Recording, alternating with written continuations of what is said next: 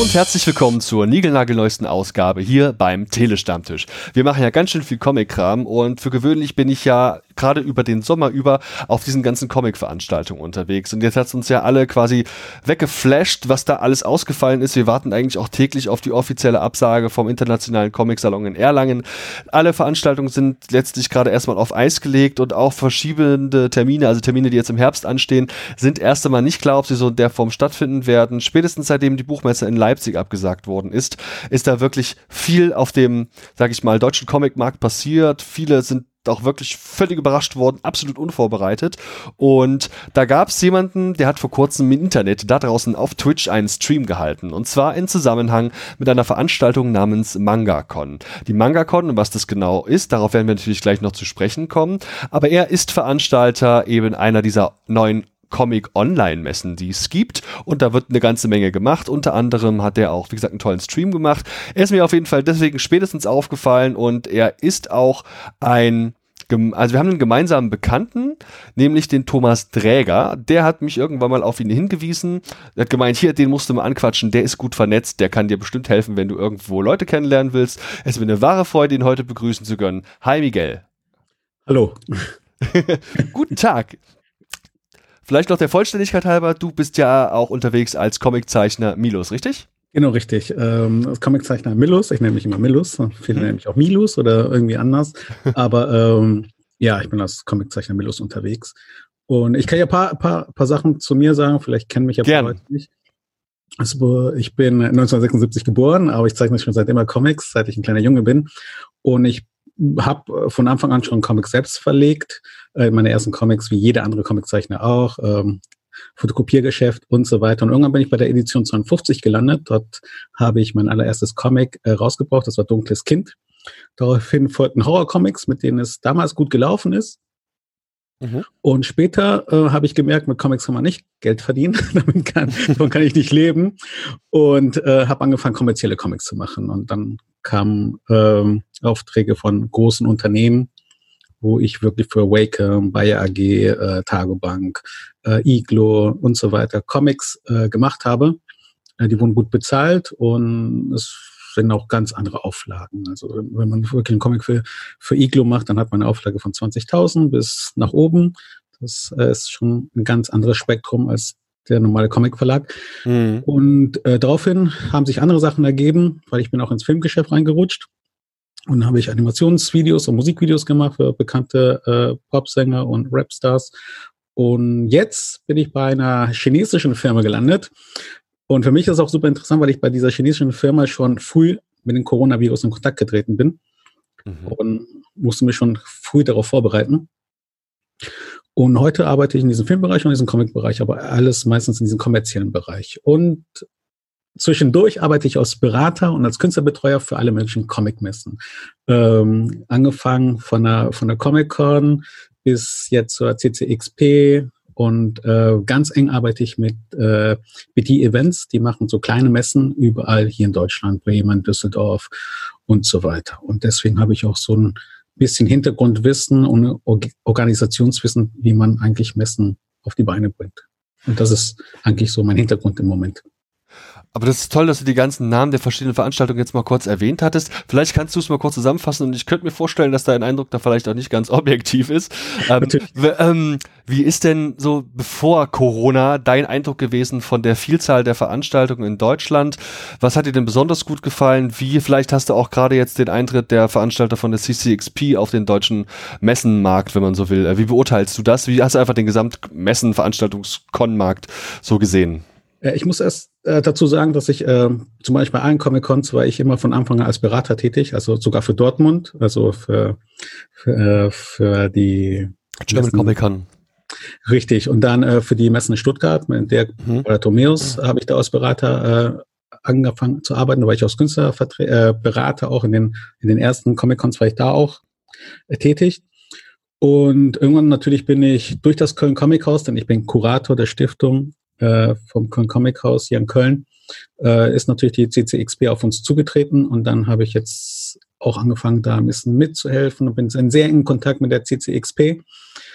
Ähm, natürlich äh, ist bei mir alles nicht äh, objektiv und äh, natürlich habe ich meine Meinung über bestimmte Messen, weil ich habe meine eigene Erfahrung mit bestimmten Leuten gemacht. Mhm. Und ähm, aber ich, ich weiß, wie schwierig das ist, äh, so eine Messe auf die Beine zu bringen. Und auch für die Leute in Dortmund, die Leute in Stuttgart, auch die kleinen Messen. Es gibt ja auch noch die ganzen Italiener, die mit Epicons hier rübergekommen sind. Äh, da gibt's die Vienna, äh, Vienna Con. Das ist eigentlich die einzige wirkliche Comic-Con, weil die ist eigentlich von den Amerikanern wirklich ins Leben gerufen worden, ein bisschen. Ähm, und ich weiß, wie schwierig das ist, welche Sachen man beachten muss, was organisatorisch, was das für eine Arbeit ist. Ähm, und ich weiß, warum bestimmte Dinge nicht funktionieren auf bestimmten Messen und warum die auf anderen Messen besser funktionieren. Und jeder hat so seine Stärken, seine Schwächen. Und ich finde allgemein, dass es gut ist, dass es so viele Messen gibt. Mhm. Ähm, es wird immer schwierig, wenn diese Messen parallel laufen. Aber das kann auch ja. keiner, keiner kann das auch richtig organisieren, weil diese Veranstalter, die müssen meistens auch diese Hallen meistens sogar in, in Jahresrhythmus planen, äh, gucken, wann sind da freie Plätze und ähm, wenn jetzt plötzlich das auf eine andere Messe, äh, auf, also auf einen Termin fällt, wo die andere Messe stattfindet, das kann man meistens auch gar nicht, gar nicht kontrollieren. Ja, viele spannende Punkte dabei und ich habe den Eindruck, als wären da wirklich äh, das ein oder andere Bier und private Gespräch nötig, um das vielleicht im Detail zu besprechen. Ja, natürlich. Äh, da freue ich mich sehr und ich bin mir sicher, dass wir das auch irgendwann mal geballert bekommen, da äh, uns mal gemeinsam auch zu, zu treffen. Das wäre mir persönlich doch eine wahre Freude. Ähm, sahst du eigentlich irgendeine Konkurrenzsituation, insbesondere jetzt hier auch zu den von dir genannten Veranstaltungen zu, zu, zu Erlangen und zu München, dem Comic Festival? Ähm, ich denke mal, Erlangen muss sich keine, keine Sorgen machen. Das ist so, die, die alten Comic-Veranstalter, also die Leute von, von Comic Salon Erlangen, die ganzen kleinen äh, Comic-Veranstalter wie von der Intercomic hier in Köln ähm, und noch alle anderen, die es noch so gibt und auch das Comic Festival in München. Ähm, ich verstehe, dass sie Angst und, und äh, negative Gefühle hatten, als diese ganzen Comic-Cons auftauchten. Ähm, aber ich glaube, viele von, von, diesen, von diesen Veranstaltern haben jetzt mitbekommen, die laufen auf einer ganz anderen Schiene. Dieser kulturelle Comic-Teil, den gibt es meistens auf Comic-Cons gar nicht. Also äh, bestimmte Ausstellungen, Comic-Förderung, die gibt es nicht so, wie man sie im Comic Zone Erlangen oder ähm, auf dem Comic Festival München äh, kennenlernt oder in, in, Aachen auch die Komiade, die ist auch super. Das ist für mich im Moment die, meine Lieblingscomic-Messe in, in Aachen. Dabei mache ich auch gar nichts für diese Messe. Ich arbeite nicht dran. Ich gehe nicht mal als Zeichner hin. Ich war mal einmal oder zweimal war ich mal da. Aber äh, vom Flair ist das so im Moment so, oh ja, hier, hier sind wirklich Comiczeichner unter sich, so solidarisch, freundlich, Atmosphäre super schön, auch die, die, die Location ist wunderschön und, und auch nicht zu groß und auch nicht zu klein. Also für mich ist das so, die, die Comic-Jahre ist so für mich das Top-Comic-Ereignis im Moment. Aber ähm, ich glaube, das hat sich beruhigt. Es gibt viele äh, Comic-Cons jetzt und viele Comic-Veranstaltungen, kulturelle Comic-Veranstaltungen. Äh, das hat sich so gelegt. Jeder macht so im Moment sein Ding. Es tauchen unglaublich viele neue ähm, äh, Ausstellungsmöglichkeiten oder Leute, die mitmischen. In Dortmund gibt es jetzt direkt am Bahnhof so eine Art Comic-Museum. Die machen jetzt auch regelmäßig ein neues Programm. Hier in Köln, das Literaturhaus, hat sich auch gedacht, okay, wie bringen wir junge Leute ins Literaturhaus? Okay, machen wir Comic-Veranstaltungen. Äh, das Bilderbuchmuseum Treusdorf äh, hat auch Comic-Workshops. Und, so, und das passiert gerade überall. Jeder, jede Stadt und jeder entdeckt irgendwie das Medium Comic und das mit, dass man damit Leute, junge Leute auch irgendwie anlocken kann. Und es passiert alles parallel und ähm, aber nicht wirklich, dass sich sich Leute irgendwie so Steine in den Weg legen. Jeder macht so sein Ding und hat so seinen Plan, seine Mission, Mission und so seine Ziele und es funktioniert im Moment. Im Moment funktioniert es. Genau man trifft dann ja auch immer ähnliche Gesichter. Du hast jetzt glücklicherweise die Comikiade angesprochen. Der Alex, einer der Veranstalter von der Comikiade, hatte mich dann auch angeschrieben. Also wir hatten Kontakt und mich eingeladen. Ich hätte da durchaus Moderationen und Panels und was nicht alles gehabt, aber ist jetzt ja. eben alles flach gefallen. Es gibt einen neuen Termin, von dem ich gespannt bin, ob in der Form stattfinden wird. Der wird zum Beispiel parallel äh, stattfinden zur, ähm, zum Comic Park in Erfurt. Der hat ja jetzt auch verschoben. Genau. Da werde ich morgen übrigens ein Gespräch führen mit dem Veranstalter hier und äh, weil er eben gleichzeitig ja auch Comic-Ladenbesitzer ist. Darauf könnt ihr euch schon freuen. Ich habe morgen vier Comic-Lädenbesitzer in der Leitung und quatsch mit denen mal über die aktuelle Situation. Wird ganz spannend. Und jetzt hast du natürlich, so wie es hier das Impressum verrät, dir gedacht, okay, vielleicht müssen wir aufgrund der aktuellen Situation irgendwas ändern. Und jetzt gibt es ja durchaus nicht nur im Comic-Bereich, sondern äh, wirklich in allen Wirtschaftsbereichen aktuell eine ganze Menge Online-Messen, nennen die sich häufig. Da gibt's dann ganz diverse Ansätze, wie das im Einzelfall aussehen kann. Wir haben hier im Comic-Bereich bereits erfolgreich durchgeführt gehabt die Leipzig vom Ralf Singh, dem Hauptveranstalter Veranstalter. Das war eine tolle Veranstaltung, die sich im Wesentlichen auf Streams auf Twitch beschränkt hat. Und dann hat schon auch die German Comic Con hier irgendetwas angekündigt online. Details weiß ich da noch nicht. Und dann gibt es natürlich auch die von dir veranstaltete MangaCon. Genau. Erzähl doch mal ein bisschen, was ist das eigentlich? Wie kam es dazu? Okay, die MangaCon ist eigentlich eine Online-Convention, eine Plattform, wo eigentlich sich Künstler präsentieren können und wo wir versuchen, eigentlich ein Programm stattfinden zu lassen, dass man eigentlich ähm, auf echten Conventions erlebt. Ähm, wie das Ganze jetzt entstanden ist, ähm, es ist eigentlich aus so einer, so einer Schnapsidee entstanden, vor Monaten, auch vor Jahren, kam irgendwie Zeichner, äh, auf, bei Zeichnerstammtischen hat man auch überlegt, so, ah, äh, es, wir können doch mal irgendwann mal eine Online-Convention machen und hier und da. Und äh, die Idee war immer da, aber es gab nie einen Grund, die zu machen. Und äh, so eine Online-Convention oder eine allgemein so eine Plattform im Internet äh, ins Leben zu rufen, ist auch mit viel Arbeit und ein bisschen Geld verbunden. Mhm. Und deswegen hat sich nie wirklich ähm, jemand gefunden, das umzusetzen weil auch nie der Bedarf da, dafür da war. Also ähm, warum soll man eine Online-Convention machen, wenn wir jetzt zur Comic-Con gehen können und so weiter. Und äh, das Solidarische, was es in dieser Comic-Welt äh, eigentlich geben sollte, gibt es auch nicht wirklich. Ähm, ähm, niemand war auch bereit, so sich gegenseitig zu unterstützen, so eine, so eine Gruppe, so, ah, wir, wir gehen, machen jetzt alle zusammen so eine, eine Online-Convention, jeder äh, äh, macht irgendetwas für diese, für diese Messe. Äh, jeder wollte so seine eigene Internetplattform haben Entweder haben die auf Instagram oder Facebook ihre in, in, äh, Plattformen und ähm, niemand will diese Aufmerksamkeit, diese Reichweite teilen. Das ist so ein mhm. Ding unter allen Zeichnern, die wollen eigentlich nicht wirklich diese Reichweite teilen, weil sie wissen, wenn sie sie teilen, teilen sie auch ihren finanziellen Erfolg. Und davor haben alle, alle Zeichner im Internet haben Angst. Also wenn, wenn jetzt ich einen anderen Zeichner supporte, kann es sein, dass meine Käufer dann seine Bilder kaufen und meine nicht mehr. Und, und davor haben viele Angst.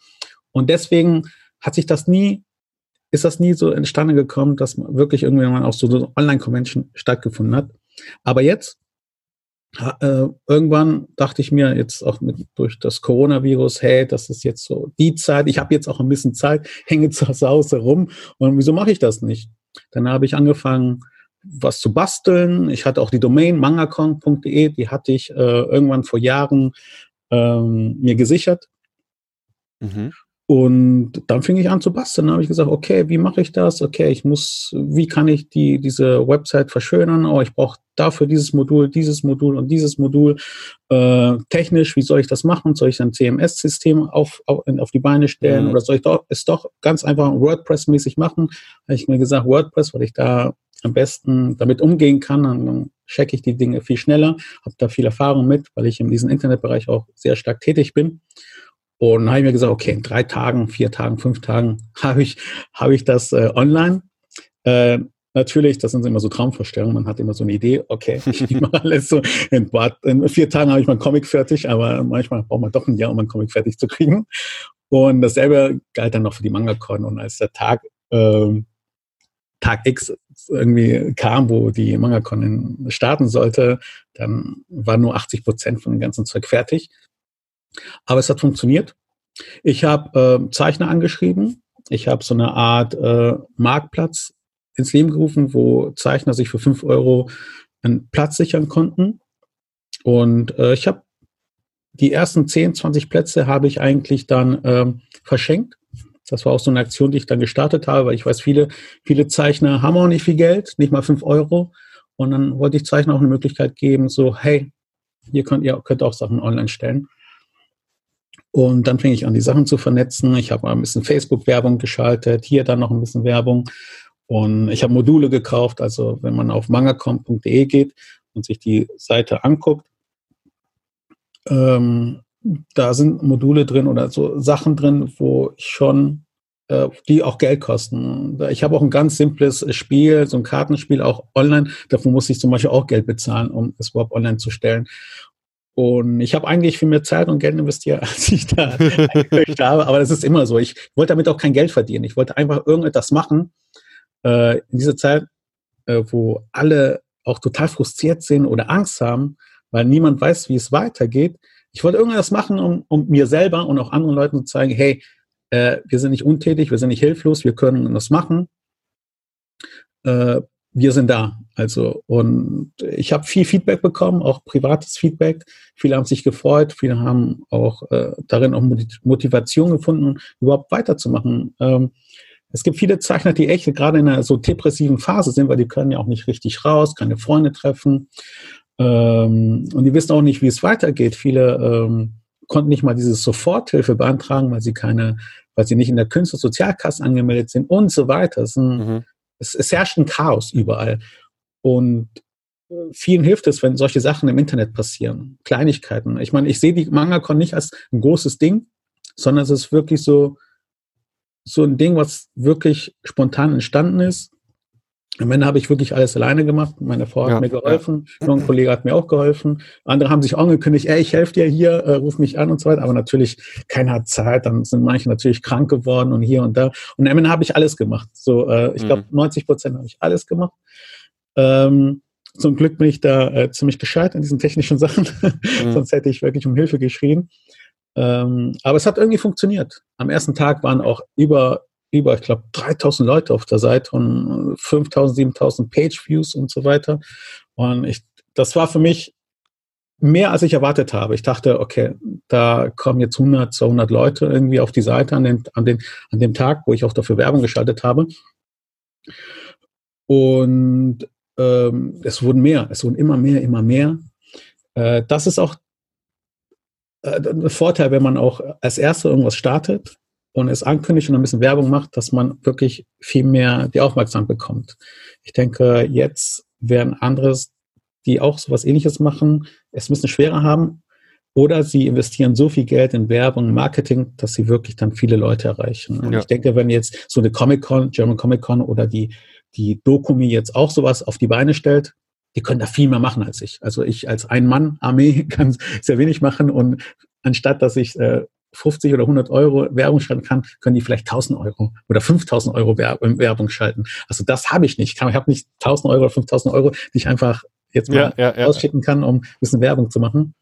Das waren jetzt eine ganze Menge Sachen, Miguel. Das ja, genau, erstmal, würde ich gerne erstmal zusammenfassen, hier ein bisschen ja, Struktur reinbringen, vielleicht auch, damit wir da von, von, klein auf da ein bisschen Konzept auch für die Zuhörer da zusammenbekommen können. Also wenn ich es richtig verstanden habe, ist die Idee einer Online-Veranstaltung, die wir jetzt mal Comic-Con, Online-Comic-Con nennen wollen, oder eben in deinem Fall, expliziten Fall die Manga-Con, die ist schon immer irgendwie in deinem Kopf rumgesponnen. Die Idee gab es wohl schon länger, aber den wirklich ausschlaggebenden Punkt dafür noch nicht. Also die Notwendigkeit war eigentlich noch nicht richtig da.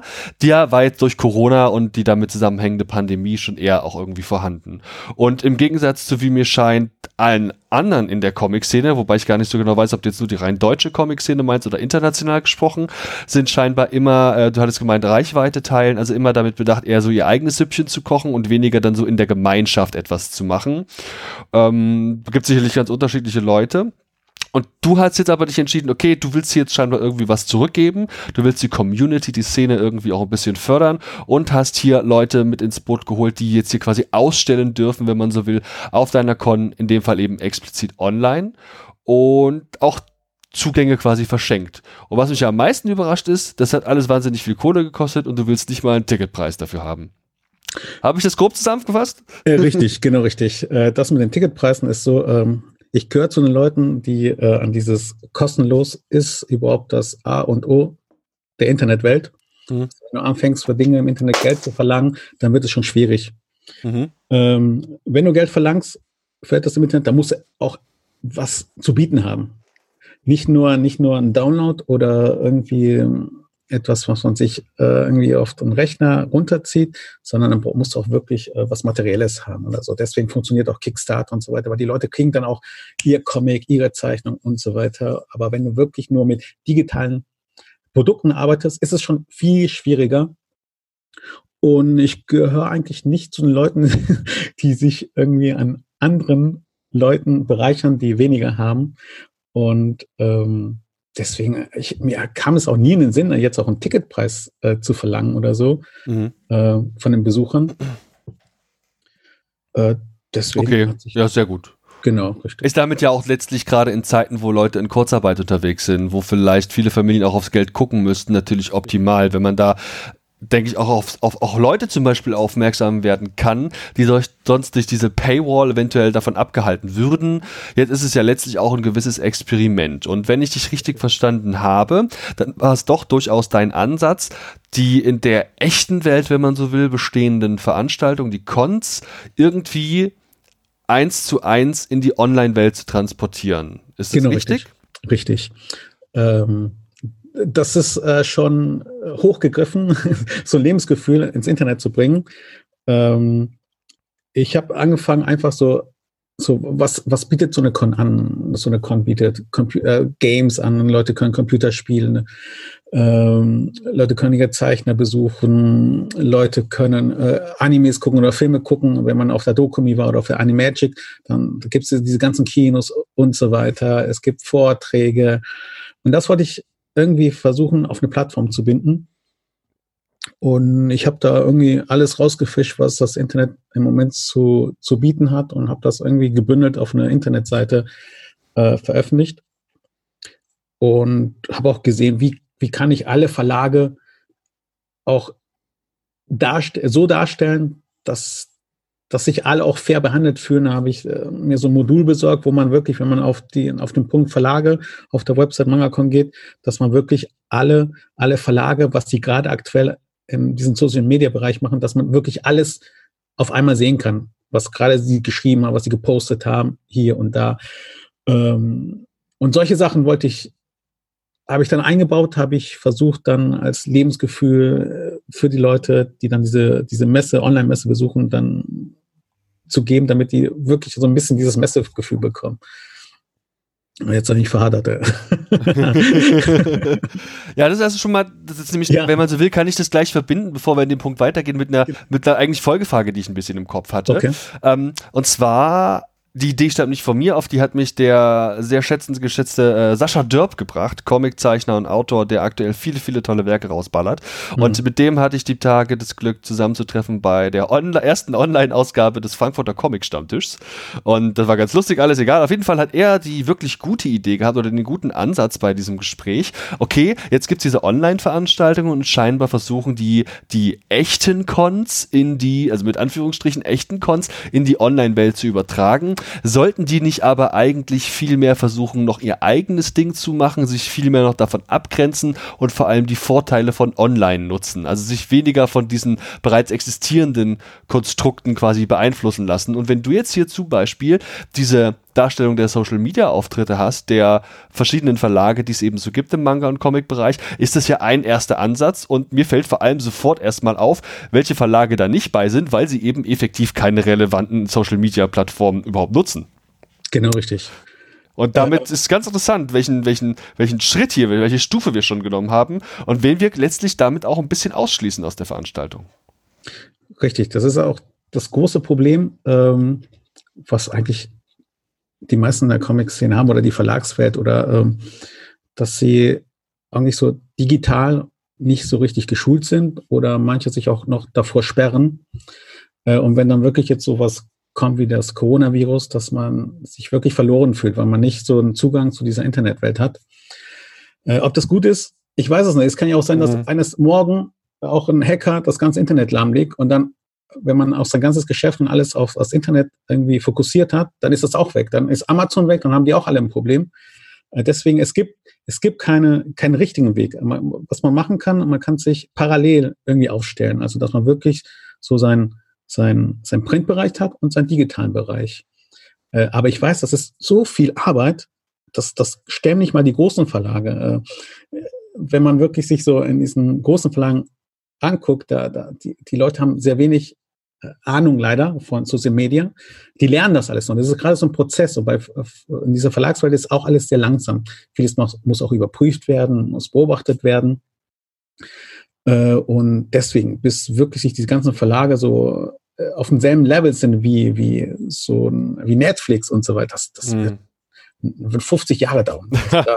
das, das, das spielen so viele Sachen eine Rolle, ja. die man sich gar nicht vorstellen kann. Ja. Ähm, und ähm, leider ist es jetzt im Moment so, dass wirklich die Verlage, die jetzt, oder die, die Comicmacher auch, es gibt auch viele Comicmacher, die sich auch gegenüber dem Internet äh, total sperren oder sagen, das Internet ist der Teufel oder die wollen damit nichts zu tun haben. Äh, die gucken jetzt, äh, ähm, die gucken jetzt schlecht aus der Wäsche. Ich meine, ähm, die kommen nicht rein in, in, in dieses System rein.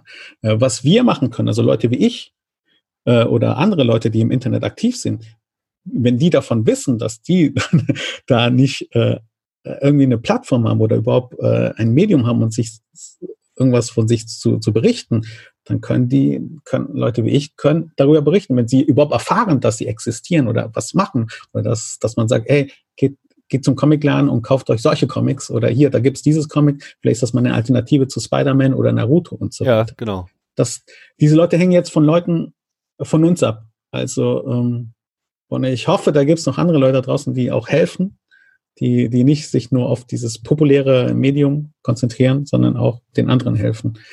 Und ja.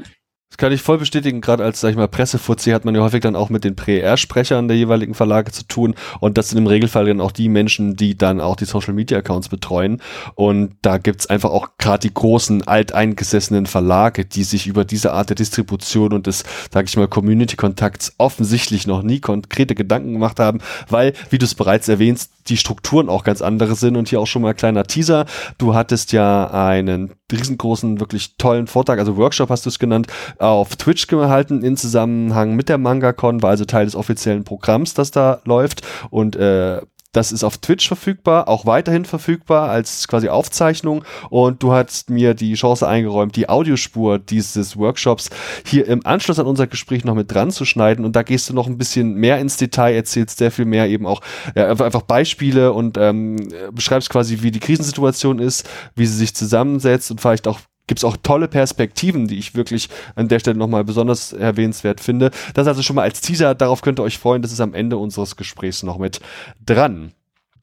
Und ja, dann würde ich sagen, würde ich gerne, ich habe noch drei Punkte hier auf dem Schirm, okay. die ich auf jeden Fall noch besprechen möchte im Zusammenhang mit der MangaCon und vielleicht auch so Rückfragen, wie deine Gedankengänge dazu waren. Denn diese Online-Veranstaltung selbst, die hat ja natürlich eben auch ihre Besonderheiten. Wir hatten jetzt hier schon diese quasi Wall of Social-Media-Beiträge der Verlage. Dann gibt's noch was, da habe ich mich erstmal gefragt, hä, meinen Sie das ernst? Den Hallenplan. Und da habe ich mich gewundert, wie das funktioniert und ich finde es geil. Vielleicht willst du uns mal erzählen, was das eigentlich ist. Okay, der Hallen, erstmal, der Hallenplan ist noch nicht fertig. okay, das ist, äh, mit dem Hallenplan funktioniert es so, man hat wirklich diesen Hallenplan, den man, den jeder eigentlich kennt, der wo man schon auf einer Messe war. Man kriegt irgendwie so, so, so einen Flyer oder eine Karte, äh, wo der Hallenplan drauf ist. Und auf diesem Hallenplan sind dann die ganzen Stände aufgezeichnet, der Weg dorthin, auch wo die Klos sind und so weiter. Und, und genau so einen Hallenplan habe ich auf die Website online gestellt. Und ich habe ein Modul gefunden, womit man solche Hallenpläne oder so ein Bild markieren kann und verlinken kann. Und das habe ich dann gemacht. Also ich habe dann jetzt wirklich diesen Hallenplan genommen. Wenn man dann jetzt auf, auf Livestream geht, dann, dann ist man wirklich auf einem Livestream. Wenn man dann auf, auf Stand Nummer zwei hingeht, dann ist man beim Künstler so und so. Also man kann durch den Hallenplan switchen oder auf die bestimmten Elemente klicken und dann wird man äh, weiter verlinkt auf die jeweilige Seite. Genau, ein bisschen Interaktivität habe ich da ein bisschen reingebracht. Und es, da gibt es noch viele andere Möglichkeiten, die ich noch später noch einbauen möchte. Man kann dann noch zum Beispiel, wenn man da irgendwie draufklickt, dann platzt dann ein Video äh, raus, dann kann man direkt da was gucken. Oder den Plan kann ich auch ein bisschen äh, parallel äh, verändern und, und solche Sachen. Und, aber da, das, ich, ich spare mir noch viele Dinge auf, die ich dann später noch verwenden kann. Hast ja auch drei Monate Zeit, um das noch vielleicht im Detail ja, genau, auszuarbeiten. Und wenn man hier mal schaut, ist ganz toll. Wir haben dann hier verschiedene Namen, die dann da in der großen Liste an Künstlerinnen und Künstlern auftauchen. Es gibt, wie gesagt, diesen Gaming-Bereich. Unter anderem war auch mit dabei. Gleich am ersten Tag hat er eine Lesung gemacht, der Nils Oskamp mit seinem Buch Drei Steine. Also wirklich ein toller Typ, eine tolle Geschichte. Und der hat ja wirklich auch, der hat ja, der hat ja hohe, oder hat er Ziele, der Mann. Also der ist ja nicht einfach nur jemand, der einen Comic macht, der hat ja wirklich eine aufklärerische Botschaft, auch an Schulen ist er unterwegs. Könnt ihr euch angucken, die Lesung gibt's glaube ich, auch ebenfalls noch auf Twitch äh, on Demand zu schauen. Äh, Finde ich, finde ich wirklich toll. Und da hast viele weitere Namen, die man, glaube ich, auch so üblicherweise auf Cons dieser Art auch im quasi echten Leben treffen würde. Gibt's da vielleicht so ein, zwei Namen, die du mal erwähnen möchtest, wen an du, du quasi zufällig angekommen bist oder wen du selbst vielleicht entdeckt hast? Oh, eigentlich kannte ich schon alle Zeichner und ähm, wenn ich jetzt jetzt für einen bestimmten Zeichner Werbung mache, dann ah, ja. alle anderen beleidigt. So, ja, alle sind super, alle sind toll. Ich meine, die Vielfalt ist auch klasse. Da sind ja auch wirklich so so alte Comic-Zeichner dabei und daneben noch so ein junger Manga-Zeichner. Ähm, man, überall hat man was zu entdecken. Dann gibt es Leute, die auch basteln, dann gibt es Leute, die haben so, so einen eckigen Stil, dann gibt es Leute, die haben einen runden Stil. Also für jeden ist etwas dabei. Und ähm, alle, alle sind super. Ich meine, ich freue mich, dass sie überhaupt mitmachen wollten. Das ist ja auch immer so ja. eine Sache, wenn man, wenn man sowas in der Aktion startet und man fragt, oft wollen eins, zwei, drei Leute mitmachen. Und aber dann, ich, ich habe noch E-Mails von Leuten, die noch mitmachen wollten. Also ich habe, das sind noch zehn bis zwanzig Leute, glaube ich, Zeichner, die, die irgendwie auch noch ihren Stand haben wollten. Ich hätte natürlich das Geld einkassieren können und wirklich diese, diese, diese, diese, diese Künstlerliste vervielfältigen können. Ich könnte 100 Zeichner, da hätte ich äh, präsentieren können. Es war aber auch nicht der Sinn der Sache jetzt bei mir. Äh, und ich hätte es auch zeitlich auch nicht geschafft. Und ähm, ich wollte doch trotzdem alles im kleinen Rahmen halten, weil ich weiß auch, wenn jetzt 2000 Zeichner auf einer Website sind, dann man kann sich da gar nicht durchklicken. Ja, dann übersieht man vielleicht auch wen, ja klar. Genau, ist, das heißt also, die Liste ist jetzt vollständig, da ändert sich auch nichts mehr bis zum Ablauf der Con. Äh, ich glaube, es kommen noch äh, zwei, drei Leute noch hinzu, hm. denen die eigentlich, äh, ich es versprochen habe, äh, wo ich es zeitlich noch nicht äh, geschafft habe. Ein Verlag ist darunter, äh, weil es, das sind so, ähm, das sind Sachen, die komplexer sind. Also kann ich nicht nur ein paar Bilder online stellen, dann, dann muss ich äh, bestimmte Shops äh, verbinden und hier und da gucken. Auch das Rechtliche, da muss man auch immer voll achten, wenn man so eine Online-Sache macht, dass man da auch rechtlich sich absichert und hier alles. Das sind so viele kleine Details, die man sich gar nicht so vorstellen kann, wenn man sowas ins Leben ruft. Das, äh, das, das übersteigert manchmal so, so die Vorstellung der Leute. Und, und deswegen, das glaube ich gern, ja. Ja. Aber es kommt noch was. Also es kommt noch eigentlich noch viel. So, ja. Dabei ist schon jede Menge Zeug drauf. Eine Sache, die noch nicht so drauf ist, und ich bin mir sicher, da hast du dir trotzdem schon Gedanken drum gemacht, wenn ich an diese Cons denke. Also insbesondere mhm. auch diese Cons, wo jetzt die Stars rumlaufen, wo man jede Menge Merch kaufen kann und so, dann ist die für mich als Pressetypi vor allem auch deshalb immer irgendwie in Erinnerung geblieben, weil da wahnsinnig viele Leute mit ganz, ganz tollem Cosplay unterwegs gewesen sind. Also gerade in den gedruckten und auch in den Online-Medien ist ja letztlich, man könnte meinen, da findet kein Comic mehr statt, da findet eigentlich nur noch Cosplay statt, weil das im Wesentlichen auf den Fotos dargestellt wird. Und das ist natürlich auch ein großer Punkt, der für Identifikation des Publikums mit der eigentlichen Veranstaltung sorgt. Da gibt es Leute, die sich monatelang darauf vorbereiten, ihr, ihre Gewandung bzw. ihr Kostüm zu kreieren, fertigzustellen, da viel Arbeit, Liebe und Geld reinstecken und das dann eben auch präsentieren wollen. Wie, inwiefern hat denn dieses Thema Cosplay bei euch eine Rolle gespielt oder war das zumindest Teil der Überlegung? Äh, es hat eine sehr große Rolle gespielt und es, es, ist, es, war, es ist ein Menüpunkt, der nicht öffentlich ist. Äh, so, ich, ich wollte auch den Bereich Cosplay online stellen, äh, aber ich, als ich angefangen habe zu merken, äh, als ich gemerkt habe, dass ich alleine war, habe ich es nicht mehr geschafft, den Bereich Cosplay umzusetzen. Das, ich meine, ich, ich habe hier Leute, die, äh, die auch Cosplay-Veranstaltungen organisieren oder Cosplay-Gruppen organisieren oder leiten. Äh, die warten die ganze Zeit noch auf meinen Anruf. Also die, die haben sich bei mir gemeldet, können wir morgen telefonieren? Ich da, äh, ja mal gucken, ich muss noch da mit dem Zeichner da und telefonieren. Ich, ich hoffe, ich, es klappt noch irgendwie. Es hat einfach nicht geklappt. Also äh, man merkt schon, ich habe schon meine Grenzen auch so Natürlich, klar. kennengelernt. So ich, ich kann mich für den Bereich Comic jetzt, ich habe mich für den Bereich Comic, äh, ich habe mich da in diesem Bereich Comic konzentriert und mich um das Technische und das Rechtliche gekümmert. Es waren so drei Dinge, die wirklich viel Zeit und Kraft in Anspruch genommen haben.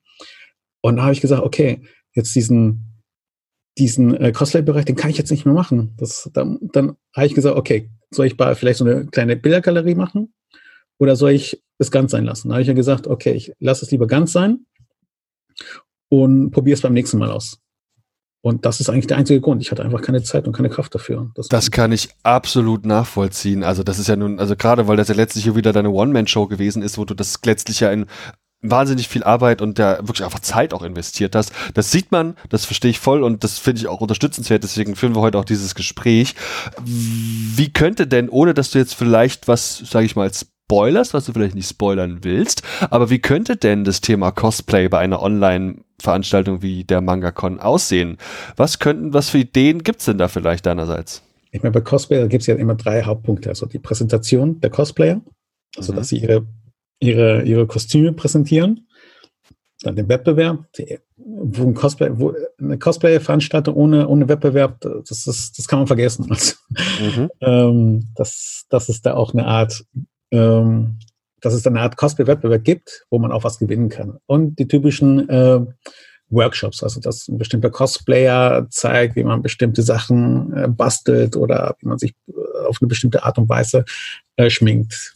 Das sind so die, so die Kerndinger jeder Cosplay-Veranstaltung. Und ich, mhm. ich, denke, ich denke, wenn jetzt wirklich jetzt Dokumi eine Online-Veranstaltung macht, die werden da auch stark in diesen Bereich eintauchen und da was auf die Beine bringen.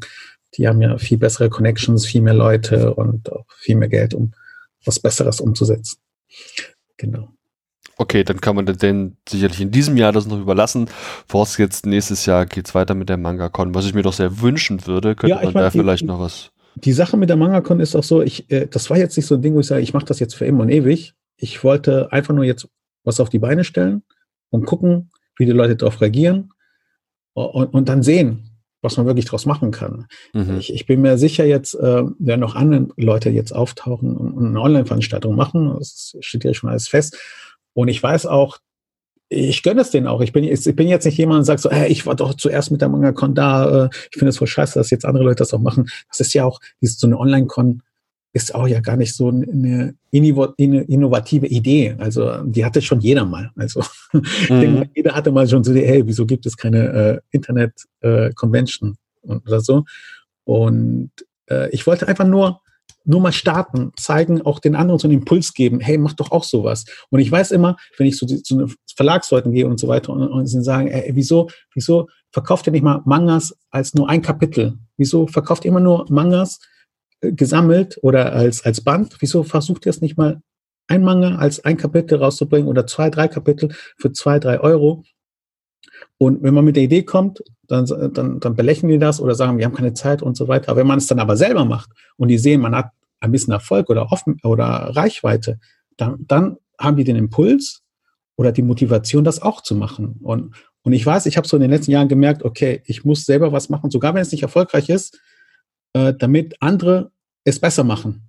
Mhm. das ist, so, das ist so, so mein Trick, so irgendwie so in letzter Zeit, okay, äh, äh, wenn die Leute nicht kapiert haben, dass sie bei Regen äh, einen Regenschirm in die Hand nehmen sollen oder eine Regenjacke, dann äh, anstatt denen zu sagen, hey, nehmt einen Regenschirm und zieht mal eine Regenjacke an, äh, weil die hören nicht drauf. Aber wenn ich selber eine Regenjacke anziehe und dann mit dem Regenschirm rausgehe und die merken so, oh, der wird ja nicht nass, dann mache ich das auch so. Ja, schon klar, ja. Ja, ja, dann, dann, dann, dann passiert es auch. Dann, äh, das ist so.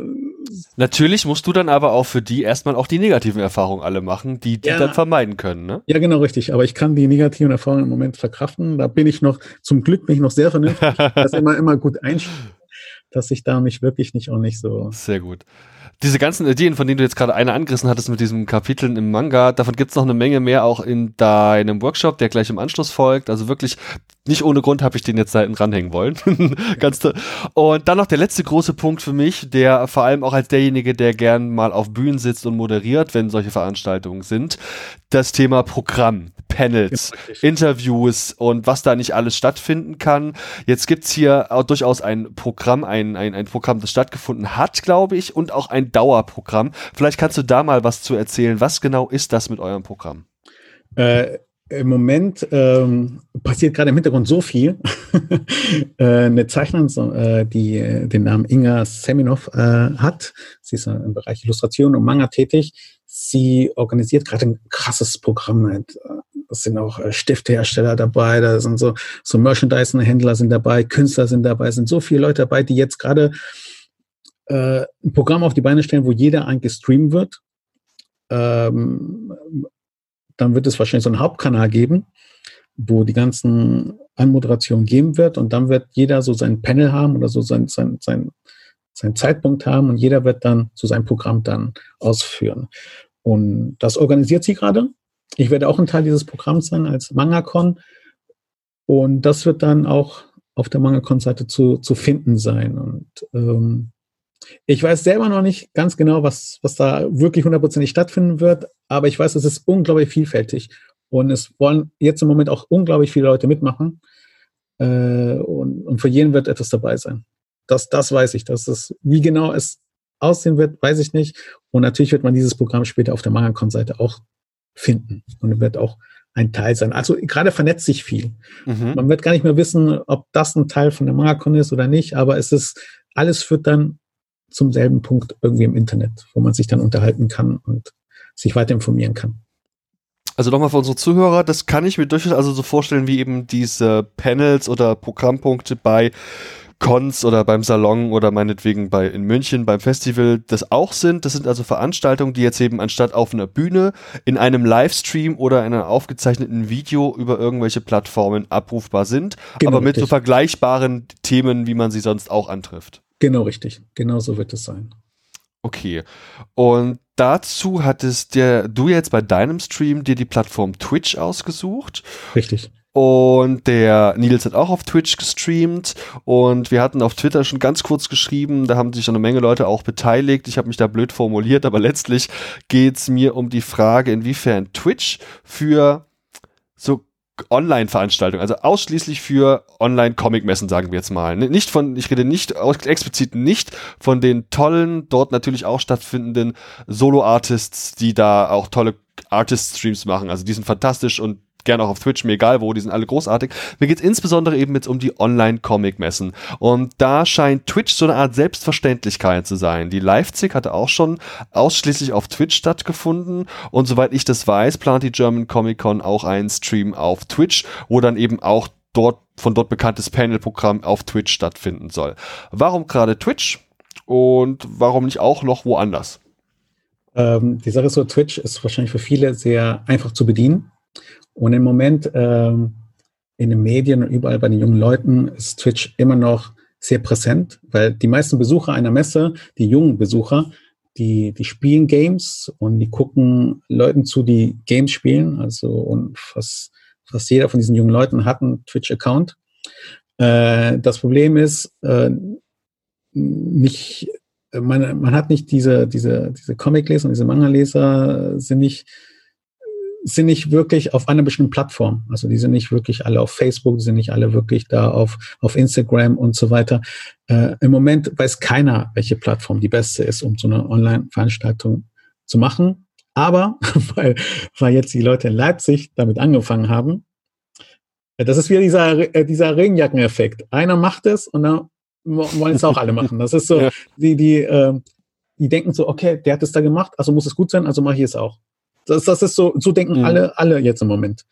Und weil die, die, keiner kennt sich da auch aus. Keiner weiß mhm. jetzt, was sind die Vorteile und Nachteile, wenn ich auf Facebook streame oder auf YouTube oder auf, auf Twitch oder auf, auf Twitter. Da gibt es ja auch viele Möglichkeiten. Es gibt auch die Möglichkeit, wo man, dass man auch parallel irgendwie streamt. Und das hat auch wieder mit Technik zu tun. Und, und diese Technikleute haben die Verlage auch gar nicht oder haben die viele Veranstalter auch nicht. Und ich denke mal, im Moment erhoffen sich alle, dass, weil die anderen es auch bei Twitch gemacht haben und eigentlich Twitch in den Medien immer so präsent ist und angeblich da viele Leute äh, zu finden sind, dass man da auch viele Leute erreicht. Das, das ist so der Grund, warum jetzt viele Leute auf Twitch äh, streamen. Also ich, ich, ähm, ich würde immer parallel äh, streamen. Also wenn da jetzt ein großer Veranstalter ist oder hier, dann die sollten das immer parallel machen. Es gibt viele Möglichkeiten. Es sind auch, es gibt viele kostenpflichtige Möglichkeiten.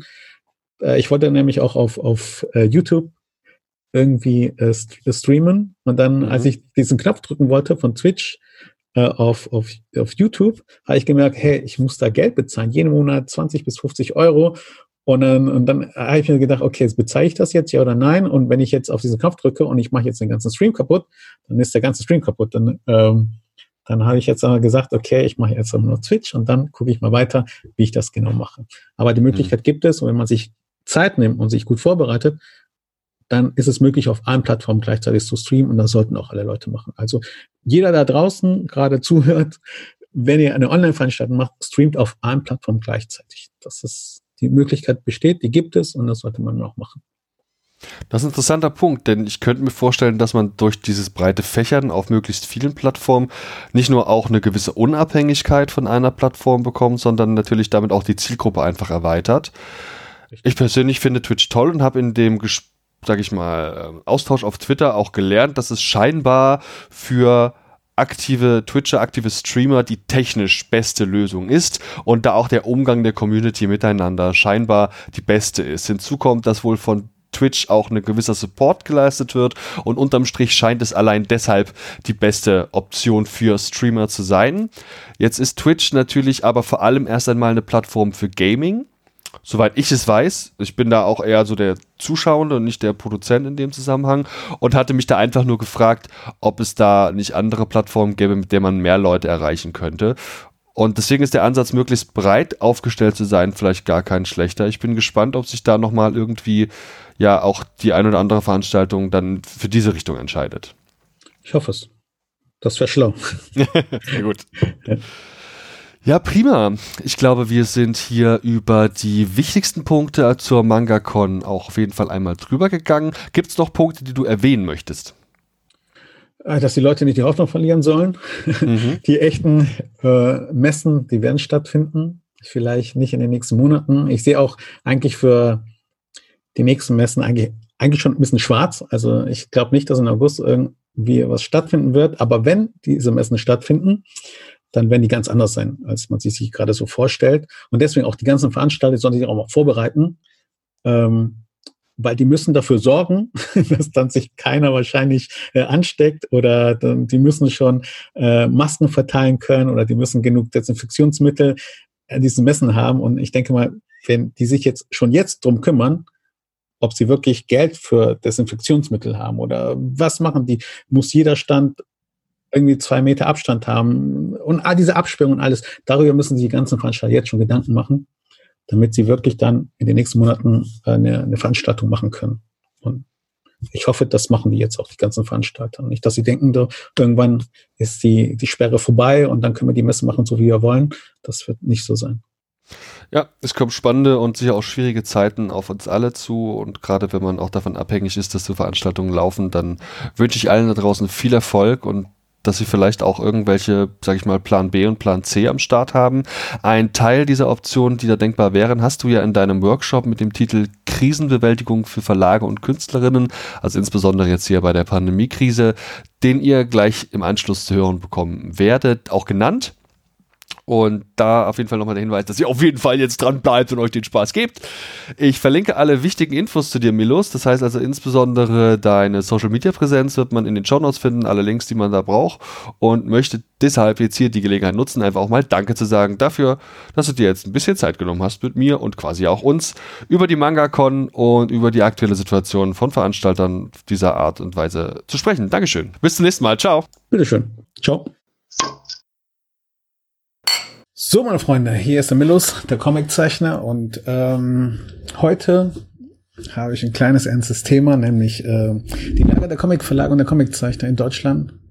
Corona-Krise, ähm, Coronavirus-Krise. Mm. Ähm, ihr wisst ja ungefähr, was da draußen los ist. Geschäfte sind zu, die Leute dürfen nicht auf die Straße, äh, Menschen dürfen sich nicht treffen und ähm, viele haben darunter zu leiden, sehr viele Menschen und natürlich auch die Comiczeichner und die Comicverlage. Gestern äh, habe ich mir ähm, den Livestream von Ultraverse angesehen. Also das ist ein Comicverlag äh, aus Deutschland, die produzieren Mangas. Äh, Dr. Joachim Kaps ist der Verlagsleiter, der war früher bei Tokyo Pop, äh, davor bei Carlsen. Und er hat ein bisschen darüber erzählt, ähm, wie es bei denen so gerade aussieht und ähm, hat paar interessante Sachen gesagt. Aber ähm, es ist nichts Neues, denn die ganzen Comiczeichnungen, Comicverleger da draußen wissen gerade so ungefähr, was gerade los ist. Ähm, die Geschäfte sind zu. Ähm, die Comicmessen finden nicht statt. Alles sehr, sehr heikel. Und der Kontakt zu den Kunden der hat sich sehr reduziert. Und so können Comics nicht mehr verkauft werden. Ähm, die Sache ist jetzt so, ähm, was kann man da machen? Ähm, man hätte sich immer gut vorbereiten können, aber man weiß ja nie, was in der Zukunft immer so passiert. Und ähm, die Sache ist so, äh, allgemein, ähm, niemand wird darauf vorbereitet, also kein Comic-Verlag, kein Comiczeichner.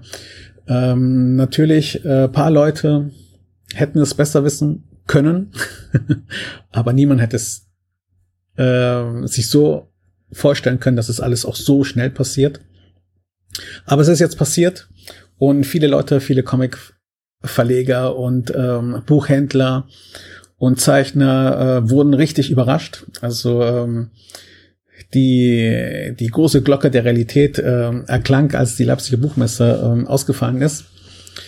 Das war so der große Gong, wo alle so gemerkt haben, oh, es ist ernst, es ist wirklich ernst. Ähm, und dann fing das Chaos an. Ähm, man hat dann gemerkt, dass die Leute total unvorbereitet waren. Also die, die natürlich die, die Zeichner, die Händler, die Verlage. Und ähm, das ist nämlich ein wichtiger Punkt. Diese, dieses Vorausschauen, immer dieses, dieses Achtsam-Sein. Ähm, man hätte es vieles, vieles ähm, verhindern können.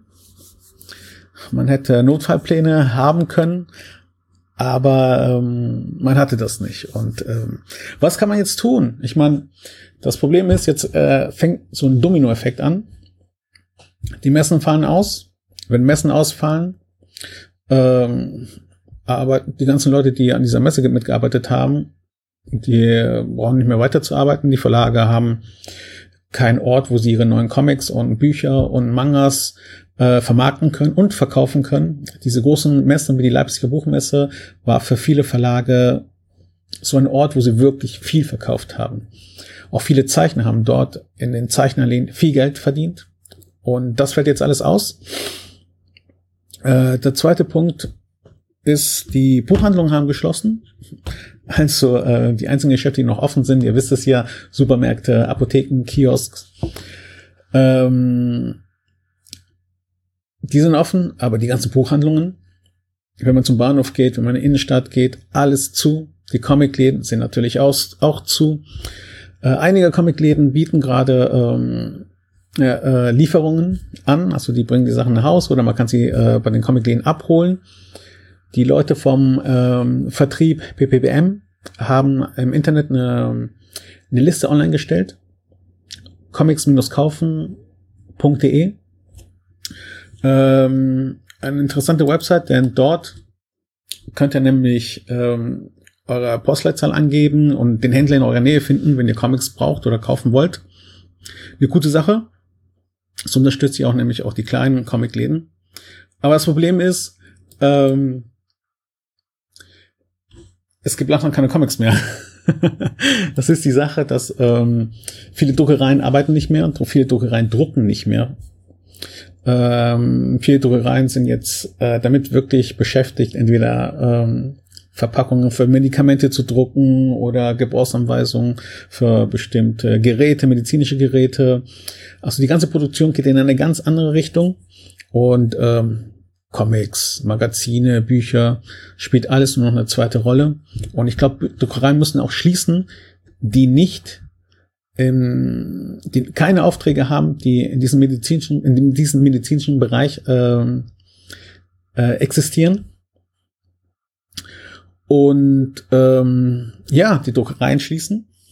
Äh, der Transport, die, die Lieferdienste werden auch ähm, reduziert ähm, die ganzen Leute, die auch an Comics arbeiten, die, die Schriftsetzer, die Grafiker, äh, die Lektoren, die äh, Letterer bei vielen Comics, äh, die arbeiten auch nicht mehr. Es ist, viele Comic, Comic-Verlage haben ihr ganzes Lettering äh, ausgesortet. Ich meine, ähm, es wird woanders gemacht, nicht in Deutschland, sogar in anderen Ländern, weil es aber natürlich billiger ist. Ähm, und die, äh, viele von denen sind in Quarantäne oder sind krank oder dürfen nicht arbeiten. Das ist voll krass. Und da gibt es niemanden, der an den Comics weiterarbeitet. Deswegen müssen jetzt die ganzen deutschen Comicverlage vieles, vieles übernehmen, was normalerweise andere machen. Und das ist fast unmöglich.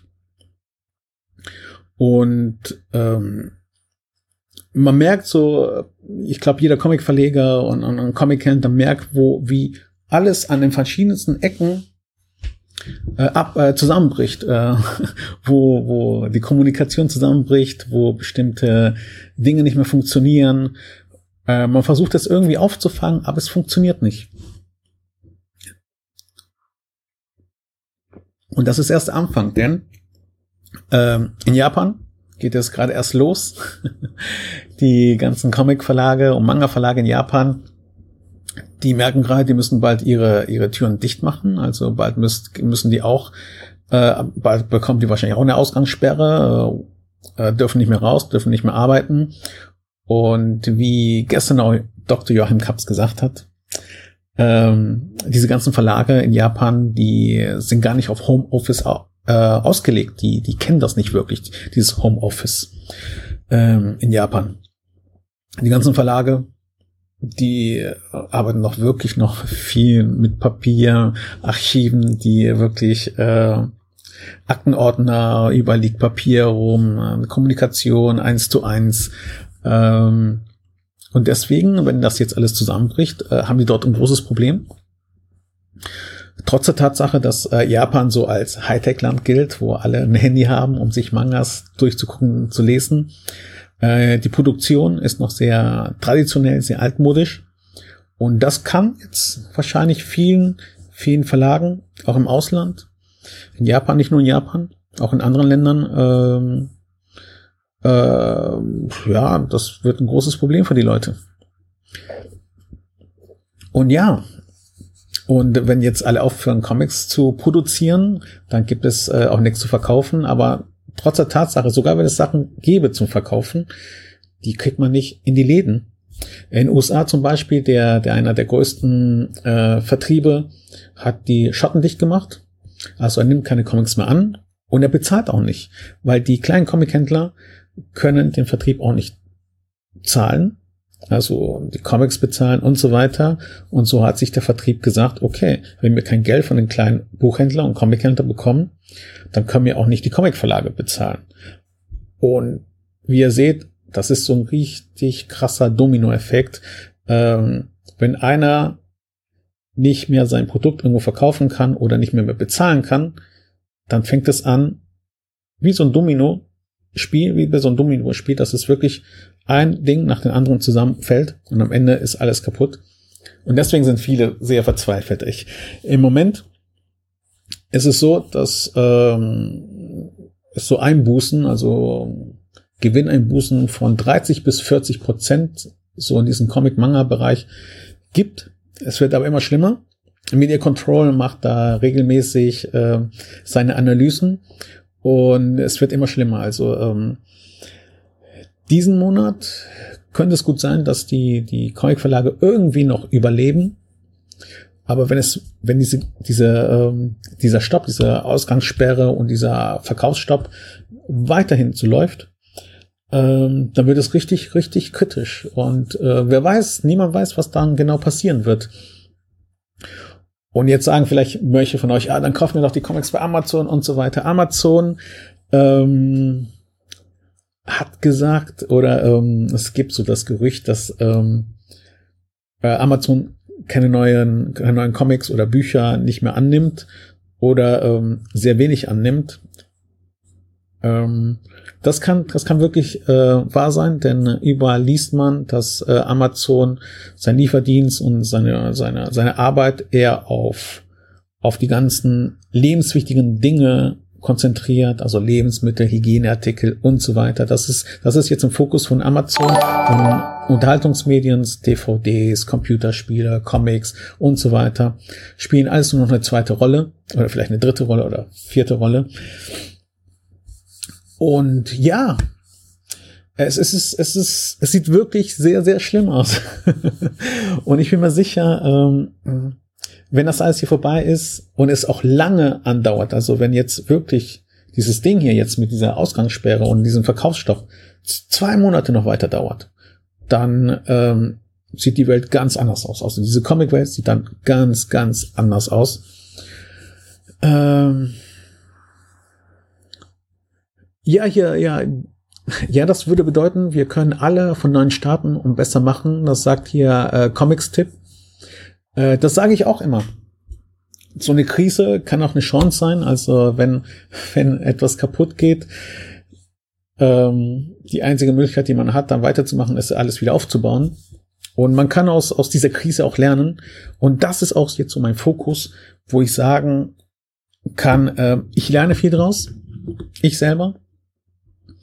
Und ähm, ich, ich, ich merke, wie, wie rückständig auch ähm, dieser, diese ganze Verlagswelt eigentlich ist, wie anfällig es ist für, für Krisen, für Probleme und wie unvorbereitet die Leute auch sind.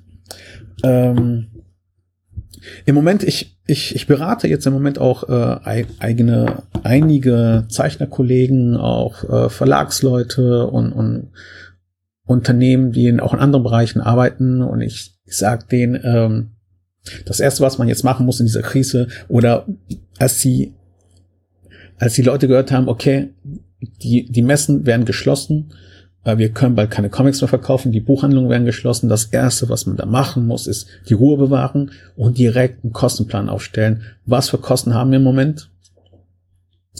Äh, welche Kosten werden wir in nächster Zeit haben, in den nächsten Wochen, nächsten Monaten? Und welchen Gewinn machen wir gerade im Moment? Und das ist dann die Orientierung für die nächsten Schritte.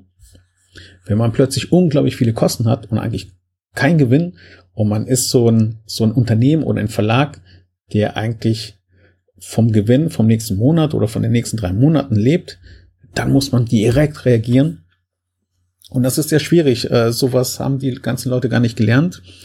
Ähm, auch dieses schnell sein und schnell auf Probleme zu reagieren, improvisieren, neue Verkaufswege finden, ähm, im Internet zu verkaufen, all diese Dinge die müssen dann auch alle schnell, schnell passieren. Und die Leute, und die Leute, die, äh, viele Leute, die in diesen Verlagshäusern sitzen, die, die kennen sich damit nicht aus, so auch schnell Entscheidungen zu treffen. Denn normalerweise die, die Arbeitsweise von diesen ganzen Verlagen ist ja auch immer, man macht das Programm für nächstes Jahr oder für übernächstes Jahr. Man setzt sich hin, diskutiert, bespricht Probleme. Es ist schon eine langsame Arbeit, die, man überdenkt viele Schritte, man nimmt sich auch Zeit. Äh, das sieht man auch bei der Arbeit, wenn man einen, einen Comic äh, realisiert oder produziert man arbeitet mit den Autoren zusammen, man, der Comiczeichner zeichnet eins, zwei Jahre dran, man hat ein bisschen Zeit, um sich zu überlegen, wie man es promotet, wann man es promotet und so weiter. Aber bei so Krisen, bei Problemen, bei Angriffen, bei Katastrophen muss man zack, zack, zack schnell reagieren. Dinge erkennen, Probleme erkennen und direkt wissen, was los ist. Und deswegen das allererste, was man in so einer Krise machen muss, ist Recherche, Recherche ausführen und so schnell wie möglich. Also man muss gucken, was gerade los ist, was gerade passiert. Ähm, man muss wissen, welche Geschäfte verkaufen noch, wer produziert noch, wer liefert noch, wer druckt noch Comics, wo könnte man noch verkaufen. Ähm, so viele Fragen, die muss man direkt beantworten. Man muss direkt checken, so, okay, welcher Comicladen verkauft noch gerade Comics? Ähm, welcher Comicladen ähm, hat viele Kunden, die Comics kaufen? Man muss auch den Kunden kennen. Man muss wissen, wo die meisten Kunden sind. Man muss äh, wissen, wo die Käufer die meisten Comics und Mangas kaufen. Ähm, all diese Dinge müssen jetzt sehr schnell rausgefunden werden, unglaublich schnell. Also direkt schon gestern, also als ähm, als die ähm, als die Ankündigung kam, dass jetzt die Buchläden geschlossen werden und die Leipziger Buchmesse ausfällt äh, und überhaupt Messen in nächster Zeit wahrscheinlich nicht mehr stattfinden, als diese Informationen aufgetaucht sind, hätte man direkt direkt direkt anfangen müssen zu recherchieren, ein Programm aufzustellen, ein, ein Krisenmanagement aufzubauen. Das machen große Unternehmen, machen das.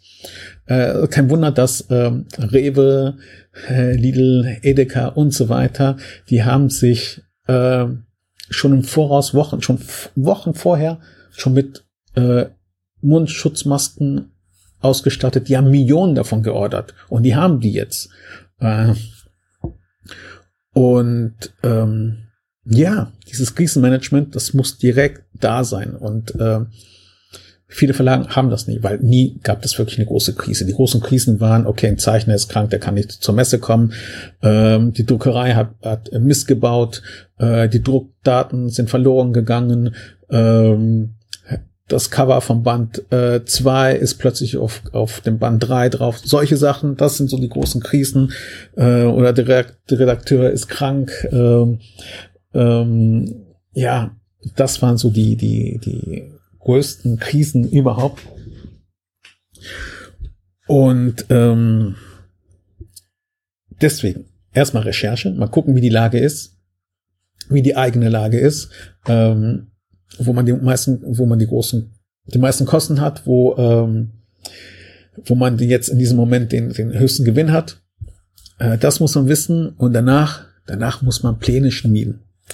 Ähm, man muss wissen, in diesem Moment haben noch viele Verlage und viele Unternehmen allgemein haben noch Geld, haben noch Kapital, das sie nutzen können. Äh, viele machen den Fehler, dass sie jetzt anfangen, okay, wir machen alles dicht, wir fangen an zu sparen, äh, wir, wir schmeißen die Person raus und so weiter.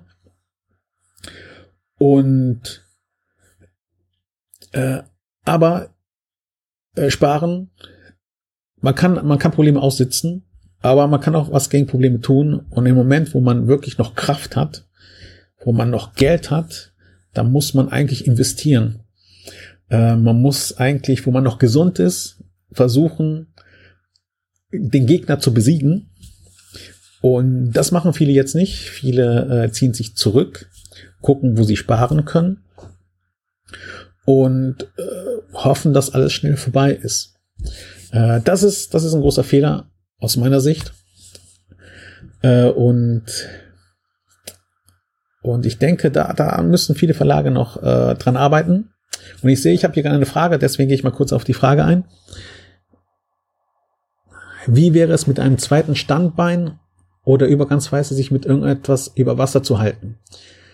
Ähm, das ist eine gute Frage, weil dann kommen wir nämlich zum nächsten Punkt, nämlich die Verlage oder jetzt in diesem Moment Unternehmen, Verlage und so weiter haben noch Kraft, haben noch Leute vor Ort, haben noch Geld.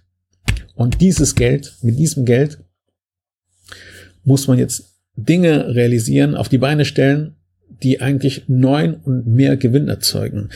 Ähm, das bedeutet, man muss schlau investieren. Also ähm, was funktioniert noch? Ein Verlag muss sich jetzt noch fragen, wo kann ich noch Comics verkaufen? Ähm, das Internet. Das Internet ist eine gute Sache, denn das Internet nutzen jetzt ein bisschen mehr Leute als vorher, weil die alle zu Hause sind, langweilen sich und so weiter.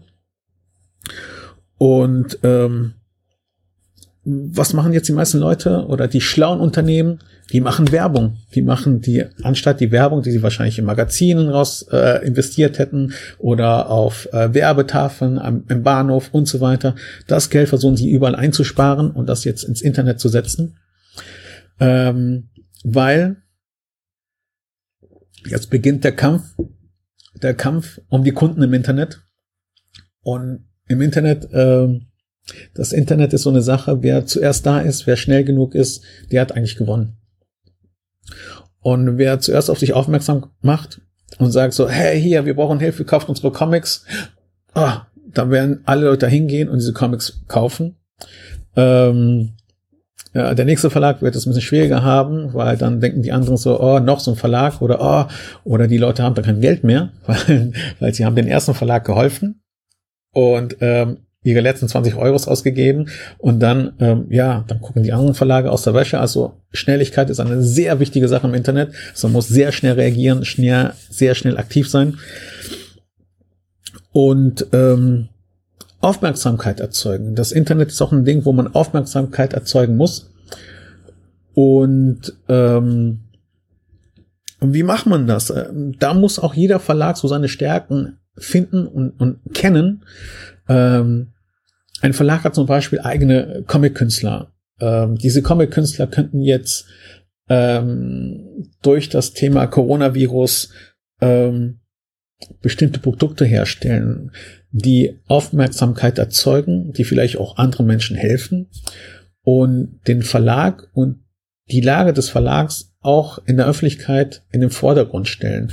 Äh, nach dem Motto zum Beispiel, ein Verlag könnte zum Beispiel zwei, drei Zeichner aus dem Verlag ähm, den Auftrag geben, vielleicht äh, für Kinder Coronavirus, was ist Coronavirus? Ein kleines Bilderbuch zu machen oder ähm, Bilderbuch, was man auch im Internet verteilen kann oder äh, Anleitungen, lustige Anleitungen oder coole Anleitungen, wie man sich schützt vor dem, Corona, vor, das, äh, vor dem Coronavirus, wie man sich die Hände wäscht und so weiter. Und diese, diese, diese Comics oder diese, diese Produkte, die man dann jetzt schnell hätte produzieren müssen, die hätte man auch leicht verteilen können und auch, die hätten auch ähm, Kunden oder sagen wir mal so Interessenten gefunden, hätten Leute äh, von einem Gesundheitsamt sein können, das hätten Leute äh, von Bildungsinstitutionen sein können und wenn die das benutzt hätten, dann hätten hätte man da so ein bisschen mehr Reichweite äh, bekommen.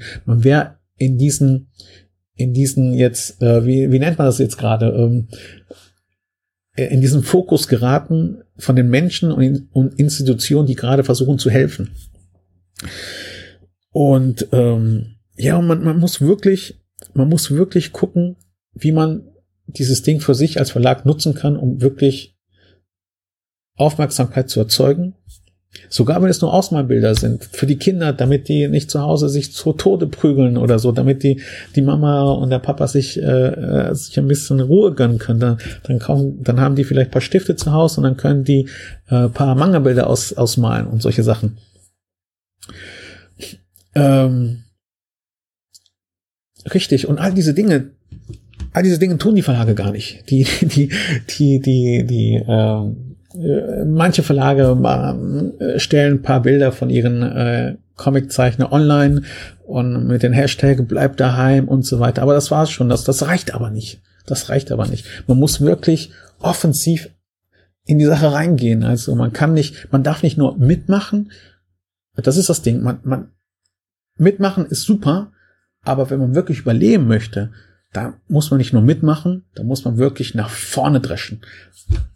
Ähm, und das geht nur mit guten Aktionen, mit gut überlegten Aktionen, die auf auch, die auch Aufmerksamkeit erzeugen, die auch neue Kontakte erzeugen, neue, neue Vertriebswege erzeugen, neue Kunden herlocken. Das ist nämlich, nämlich, das ist nämlich die andere Sache. Man muss jetzt eine neue Zielgruppe erschließen. Im Internet, die ganzen Leute, die jetzt zu Hause sind. Das sind neue Kunden. Und die sind jetzt aktiv im Internet unterwegs.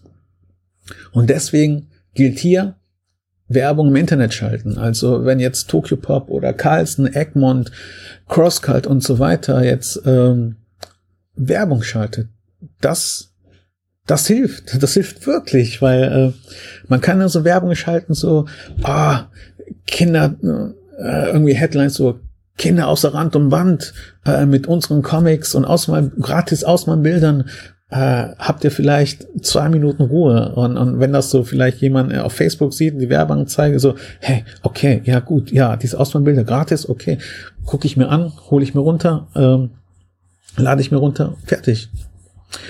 Ich gehe nochmal hier zurück auf den Chat. Da gibt es nämlich noch eine Frage, glaube ich. Kann es in der Zukunft so aussehen, dass wie das wie bei Amazon Music sich alle Comics bei einem entsprechenden Verlag sich online anschauen, dass allerdings der Tod allen, was momentan zusammenbricht. Ja und nein. Ähm, die Zukunft ist das Internet. Also dieses ähm, Online-Lesen ist die Zukunft. Ähm, das haben wir schon bei der Musik und beim Film erlebt, dass Filme gestreamt werden jetzt, dass ähm, Musik eigentlich fast nur noch digital gehört wird. Aber ähm, digitale Comics, ähm, die werden äh, hierzulande, also in Deutschland, in anderen Ländern sieht es ganz anders aus. In Deutschland werden die nicht so gepusht, äh, weil wir leben noch diese Verlagswelt, diese Comic-Verlagswelt lebt noch in dieser Printwelt und viele leben von dieser Printwelt. Die Druckereien, die, die Presseleute, die Vertriebe, die, äh, die, Ver die Verlage selber. Ich meine, es kann ja sein, dass ein amerikanischer Verlag oder ein japanischer Verlag eines Tages sagt, sich sagt, hey, wir, wir erreichen so viele Leute im Internet, sogar die Deutschen, die Amerikaner und so weiter. Wir verkaufen die Comics selber. Warum sollen wir jetzt mit einem deutschen Verlag oder einem amerikanischen Verlag zusammenarbeiten, wenn wir äh, so äh, uns Mühe geben? Also warum sollen wir das machen? Und das ist auch eine große Gefahr, die jetzt auch viele unterschätzt haben. Ich meine, gestern auch, der Dr. Joachim Kaps meinte gestern auch bei Ultravest im Livestream, dass sie sich jetzt oder dass sie den Fehler gemacht haben, sich jetzt erstmal auf Print zu konzentrieren und dann später sich auf, auf Online-Sachen zu konzentrieren. Äh, sie wollten, glaube ich, Ende des Jahres mit äh, Online-Geschichten anfangen und so weiter. Und, äh, und jetzt, wo die Krise stattfindet, haben die überhaupt kein Online-Programm, kein richtiges Online-Programm, was sie anbieten können. Und das ist, das ist das große Problem, was viele Verlage auch haben, was sie in den letzten Jahren auch sehr vernachlässigt haben, diese Internetwelt.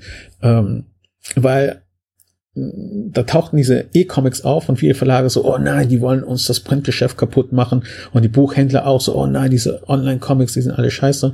Aber ähm, die Sache ist so, die Sachen können parallel leben und die können sich gegenseitig pushen. Das ist so die, die auch dahinter, die jeder Verleger da draußen haben muss. Äh, nicht, es wird nicht Print und Online-Comics geben und die, das sind auch keine Konkurrenzprodukte. Das müssen Produkte sein, die sich ergänzen, sich gegenseitig pushen, sich gegenseitig interessant machen, dass der Online-Leser vielleicht doch eines Tages zum Print-Comic greift und der Print-Leser irgendwann auch zum Online-Comic greift.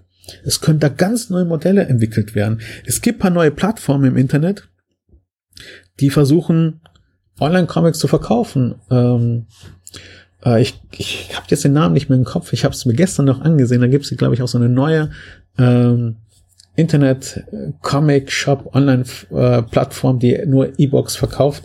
Und da kosten die Comics voll günstig. Also da die ersten Bände von, von also CrossCult Comics kosten dann nur 2,99 Euro als Online-Comic. Ähm, sehr günstig. Ähm, äh, natürlich, viele sagen jetzt natürlich, ähm, äh, E-Comics und, oder Online-Comics, äh, das ist was ganz anderes als, als ein Print-Comic. Das fühlt sich auch ganz, ganz anders an. Das Leseerlebnis ist auch ganz anders. Das stimmt auch. Das stimmt auch. Aber ähm, äh, man kann sich dran gewöhnen. Und das andere ist, ist die, die Lesegeräte, die es heute gibt, die werden immer, immer haptischer. Die werden immer, die versuchen immer mehr das Gefühl des Printproduktes den Leser näher zu bringen, dass man wirklich am Ende eines Tages, ich denke, die Zukunft wird so aussehen, dass man wirklich irgendwie ein Tablet hat, das sich so anfühlt wie ein Buch oder wie ein Prospekt und dass man dann einfach seine Comics und Bücher oder was ich lesen kann, dass man wirklich digitales Papier hat, richtiges digitales Papier, so wie bei Harry Potter, viele kennen das, das ist die Zukunft und ich denke wirklich, da, da, da geht es hin. Da arbeiten auch viele große Unternehmen dran, sowas so umzusetzen, zu realisieren. Und es wird schneller passieren, als man denkt. Und ähm, allgemein bei den Künstlern sieht es auch so aus, dass viele auch Comics heutzutage auch ganz anders erzählen, aber das ist ein ganz anderes Thema, denn es gibt viele Online-Plattformen wie Tapas und Patreon und so weiter, wo die Comiczeichner die Comics schon so optimiert haben, dass sie eigentlich geeignet sind, sie auf dem Handy zu lesen. Also das sind wirklich ein Panel-Comics, die man nur runterscrollen muss und so weiter. Da ändert sich auch viel in dieser Erzählweise und auch eine neue Leserschaft entwickelt sich. Also Leser, die wirklich äh, sich dran gewöhnen, nur ein Panel-Comics zu lesen. Äh, da passiert im Moment sehr viel. Und das lassen auch viele Verlage natürlich außer Acht, denn die sind natürlich mit ganz anderen Dingen beschäftigt. Sie müssen natürlich Comics lizenzieren, übersetzen, verhandeln, äh, sich um Künstler kümmern und äh, diese, diese Online-Geschichten, die sind schon sehr kompliziert. Ähm, und da muss man sich richtig gut auskennen. Man muss sich mit dem Internet auskennen. Das Internet ist eigentlich so wie eine eigene Religion mit eigenen Naturgesetzen und so weiter. Und ich habe noch keinen keinen erlebt in irgendeinem Comic-Verlag, dass sich da wirklich hundertprozentig gut auskennt oder darin schon Erfolg, Erfolge vorweisen kann. Ähm, aber da, da tut sich was, da tut sich was und es wird immer besser. Ich, ich sehe immer, dass ähm, viele Verlage jetzt ihre Online-Shops aufpushen, optimieren. Aber äh, marketingmäßig tut sich sehr wenig.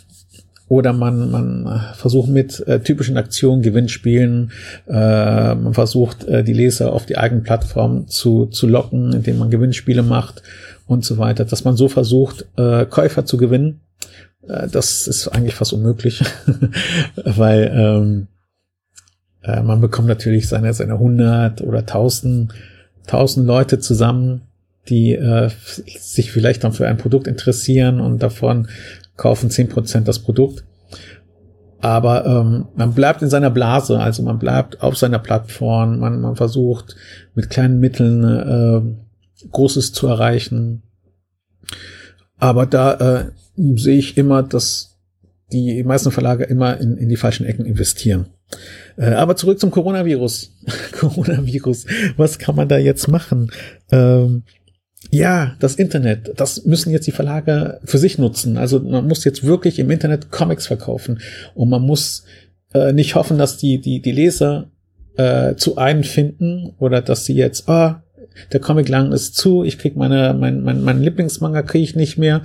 Ähm, dann gehe ich auf die Seite des Verlags und gucke, was gerade los ist und kaufe dort ein. Das das passiert in der Regel nicht, weil die die Kids, die Jugendlichen ähm, die sind jetzt so abgelenkt von anderen Medien, Computerspiele, äh, Coronavirus-Nachrichten im Fernsehen, äh, Netflix und so weiter. Ähm, da in dieser Internetwelt dominieren ja auch diese diese anderen Plattformen. Äh, Amazon dominiert, Netflix dominiert, äh, Twitch, Steam, Epic, diese Game-Plattform, das dominiert das Internet und die Verlage, die sind wirklich ganz klein im Internet.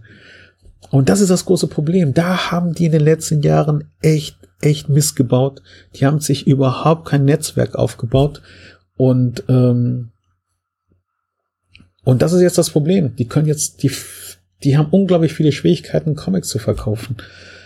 Und auch E-Comics, E-Comics, mit E-Comics machen die gerade auch so minimalen Umsatz.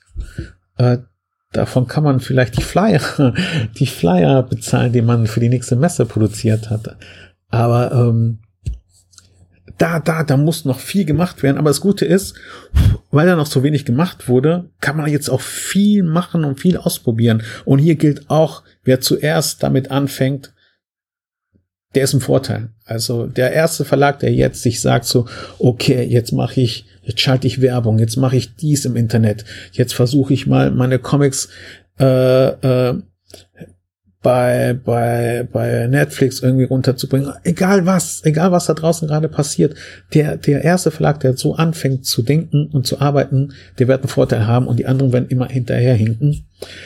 Und ähm, ich hoffe, dass da draußen ein Verleger auch so denkt und jetzt wirklich richtig aktiv ist und wirklich versucht, seine ganzen Kontakte, die er hat, wirklich jetzt zu nutzen, äh, auch zu gucken, wo kann man noch Comics verkaufen, denn nicht, denn ich so, nehmen wir mal, ich bin Verleger, ich kann jetzt keine Comics mehr verkaufen, weil die ganzen Buchhandlungen zu sind. Was kann ich jetzt machen? Äh, wie, wie, ich will Comics verkaufen. Also ich muss Comics verkaufen. Das ist ja die große Sache. Ich will nicht Comics verkaufen, ich muss Comics verkaufen. Wo kann ich jetzt noch Comics verkaufen? Wo, welche Geschäfte sind noch offen? Supermärkte sind noch offen, Kioske sind noch offen, Lieferdienste sind noch offen, äh, Taxifahrer fahren noch, Märkte sind noch offen. Äh, wenn man, wenn man vielleicht in der Vergangenheit gute Kontakte äh, gemacht hätte oder man hätte versucht, ähm, mit, mit, ähm, mit Leuten aus, aus, aus, aus den Supermarktketten und so weiter irgendwie in Gespräch zu kommen. Ich weiß, viele Verleger haben es versucht und haben es auch ausprobiert, in, in ihre Comics in, in, in Supermärkten unterzubringen und so weiter. Ich weiß, es ist eine heikle Sache, aber das, das ist auch so ein Ding. Jetzt, jetzt weiß man, jetzt durch diese Krise weiß man, welche Geschäfte immer offen sein werden. Apotheken, Kioske, Supermärkte. Und, und Bäckereien, Bäckereien. Und das sind so Geschäfte, wo man sich auch sagen kann, kann ich da irgendwann mal meine Comics unterbringen? Äh, was muss ich tun, damit diese Geschäfte meine Comics oder meine Mangas da auch verkaufen. Jetzt werden natürlich alle blockieren, alle Supermärkte, Apotheken, die werden sagen, wenn jetzt immer jemand ankommen würde und sagen, hey, wollt ihr meine Comics und so weiter verkaufen, habt ihr noch einen Platz, dann würden die den, hier den Vogel zeigen und sagen, hey, ja klar, aber man hätte in der Vergangenheit noch so viel machen können. Und ich hoffe für die Zukunft, dass man sich auch so denkt, so, okay, wenn das nochmal eines Tages nochmal passieren äh, würde, könnte, ähm, wo müssen wir uns positionieren? Wo haben ein, eine alternative Möglichkeit, unsere Comics zu verkaufen? Und ich sehe in Supermärkten, in Kiosken, das Kioskgeschäft ist aber auch so ein anderes Ding, das ist auch eine ganz komplizierte Sache. Äh, es ist nämlich kein Buchhandel. Aber man muss gucken, welche Geschäfte, mit welchen Geschäften man zusammenarbeiten könnte. Und jetzt muss man auch kreativ sein. In diesen Zeiten, wo man keine Comics verkaufen kann, muss man kreativ sein, um und wirklich neue Vertriebswege finden. Das ist nämlich das andere Ding. Äh, neue Vertriebswege finden. Wer kann die Comics ausliefern? Vielleicht Lieferando, der Taxifahrer, Uber. Es gibt jetzt auch viele andere Unternehmen, die äh, sehr schnell kreativ geworden sind, umgeschaltet haben. Taxifahrer, die haben direkt aus der Not haben die direkt haben die direkt geschaltet, haben gesagt, okay, wir können keine Leute mehr transportieren. Was machen wir? Was transportieren wir jetzt? Wir tra transportieren Lebensmittel. Und das machen die jetzt. Und genau so muss man denken als Unternehmer, als Verleger. So, boah, ich habe jetzt ein Problem und ich muss direkt eine Lösung finden. Oder was Neues produzieren, was Neues verkaufen. Und ähm, oder die Leute oder irgendetwas machen, was die Produkte, die ich jetzt online stelle, für Aufmerksamkeit sorgen und dann auch kaufen. Vielleicht kann ich ja Gesichtsmasken irgendwie produzieren. Wir stellen uns alle dahin und nähen Gesichtsmasken und verkaufen die mit Comics zusammen oder mit Mangas zusammen. Wenn du äh, äh die ganze Reihe hier von, von Naruto kaufst, äh, kriegst du fünf äh, Gesichtsmasken noch dazu geschenkt. Und wenn man sieht, wie, wie die Nachfrage nach, nach Mundschutz und Masken ist, dann kann man sich gut vorstellen, dass äh, man dafür auch ein bisschen Aufmerksamkeit bekommt. Ähm, und ähm, man muss sich selber, ähm, ich denke mal, so ein selben Verlag muss man sich jetzt auch selbst motivieren. Man muss sich sagen so, äh, hey, wir schaffen das. Wir, wir kriegen das hin und machen wir eine Challenge draus. Äh, komm, unser Ziel ist es wirklich 10.000 Online-Mangas zu verkaufen oder 10.000 Mangas oder Comics äh, an den Mann zu bringen in dieser Krise, so sich dieses Ziel zu setzen und dann sich so hinzusetzen und sagen, wie können wir das schaffen? Und äh, wenn man so, so ein Ziel hat, wird man automatisch kreativ. Ähm, und vielleicht tauchen da echt dumme Ideen auf, aber vielleicht ist eine von diesen zehn dummen Ideen wirklich die geniale Idee. Vielleicht stellen die irgendwann mal äh, Comic- und Manga-Automaten irgendwo hin, damit, wenn die Leute vorbeigehen, sich die Sachen runterziehen können oder so. Ähm, warum nicht? Man muss jetzt wirklich alles, alles in Betracht ziehen und gucken, was für, für so ein Verlag möglich ist oder was für einen so äh, möglich ist mit dem Geld, was man noch hat, mit der Manneskraft, die man noch hat, weil ich denke, wenn, wenn so eine Krise weiter verläuft, also wenn jetzt alles noch weiterhin so zu ist, dann wird man anfangen, äh, Kosten zu, zu, zu senken, zu sparen. Und das bedeutet, manche Leute werden vielleicht entlassen, bestimmte Dinge werden gekürzt, äh, man verzichtet dann vielleicht doch auf die Werbung und hier und da, man, man, man stirbt langsam dann. Ähm, Deswegen muss man sich jetzt echt überlegen, ob man jetzt nicht wirklich richtig nach vorne drischt, prescht meine ich, und wirklich investiert, sich einen Plan macht, wo man wirklich Werbung schaltet, Aktionen startet, äh, neue, neue Kunden findet, äh, neue Partner findet, äh, mit denen man wirklich was zusammen machen kann in so einer Stadt. Und, und, und gucken, was möglich ist. Jeder Verlag so, hat so seine Kontakte. Und das ist auch so ein anderes Ding. Da merkt man auch, wie wichtig Kontakte sind da draußen. Das gilt auch nicht für Verleger, Zeichner und, und, und andere Menschen. Kontakte sind in dieser Welt so wichtig. Deswegen äh, macht euch Freunde, äh, äh, pflegt eure Kontakte. Also wenn ihr, wenn ihr merkt so, oh, hier, ich habe lange nichts mehr von dieser Person gehört oder was macht er gerade, hey, meldet euch. Äh, guckt, wo die Gemeinsamkeiten sind oder stecken, was man vielleicht in Zukunft machen kann. Ähm, Kontakte sind so wichtig, so wichtig. Vitamin B ist unglaublich wichtig. Und äh, da sehe ich auch, dass oft viel vernachlässigt wird, ähm, dass man sich so äh, sich so ausruht. Man hat so seine Kontakte gefunden, mit denen alles so schön klappt, wunderbar funktioniert, alles ist dann in so einer Routine und dann sagt man sich, ja, das ist gut und man hört auf, äh, hungrig zu sein, man hört auf, neugierig zu sein, man hört auf, auf die Jagd zu gehen. Ähm, und die Kontakte werden kleiner, werden weniger. Und irgendwann sind auch diese Kontakte total out oder äh, die verschwinden, aus welchen Gründen auch immer, und da steht man dumm da und alleine da. Und das darf nicht passieren. Deswegen, die Kontaktpflege ist super wichtig. Für alle da draußen, Redakteure, Comiczeichner und so weiter. Wenn ihr nicht jeden Monat 20 bis 50 neue Kontakte habt, dann seid ihr schlecht in eurer Arbeit. Richtig. Ähm, gut. Ähm, und das andere jetzt, was super wichtig ist, worüber, worüber man sich auch Gedanken machen muss und worüber sich alle Gedanken machen müssen, nämlich Tag X. Tag X bedeutet, die Geschäfte gehen auf, man kann wieder verkaufen. Und wer jetzt keinen Plan hat für diesen Tag X, der ist auch geliefert. Man muss direkt an diesem Tag, wenn die Regierung sagt, ihr dürft morgen verkaufen, man muss direkt da sein und eine Aktion haben. Man muss direkt schon mit einer Buchhandlung oder mit irgendjemand schon einen Plan haben, dass an diesem Tag, dass man wirklich seine 5000 Fans oder Kunden irgendwie erreicht und man sagt, okay, äh, die nächsten drei Tage sind die Geschäfte geöffnet und in diesen drei Tagen machen wir eine Con. Da gehen wir jetzt alle hin, stellen, sogar wenn es nur ein Tisch ist und so weiter. Die Leute sind jetzt so hungrig nach Cons. die haben so einen Koller, die Leute. Die sind so, äh, haben Entzug. Die würden einfach auch kommen, wenn da nur ein Tisch mit einer roten Decke wäre und da die Mangas drauf, draufstehen. Und, und das, das, das müssen jetzt auch alle, alle Verleger, Redakteure und so weiter sich auch gut überlegen, was an diesem Tag X passiert und was man da machen wird. Denn was ich glaube, was passieren wird, es wird diesen Tag X geben.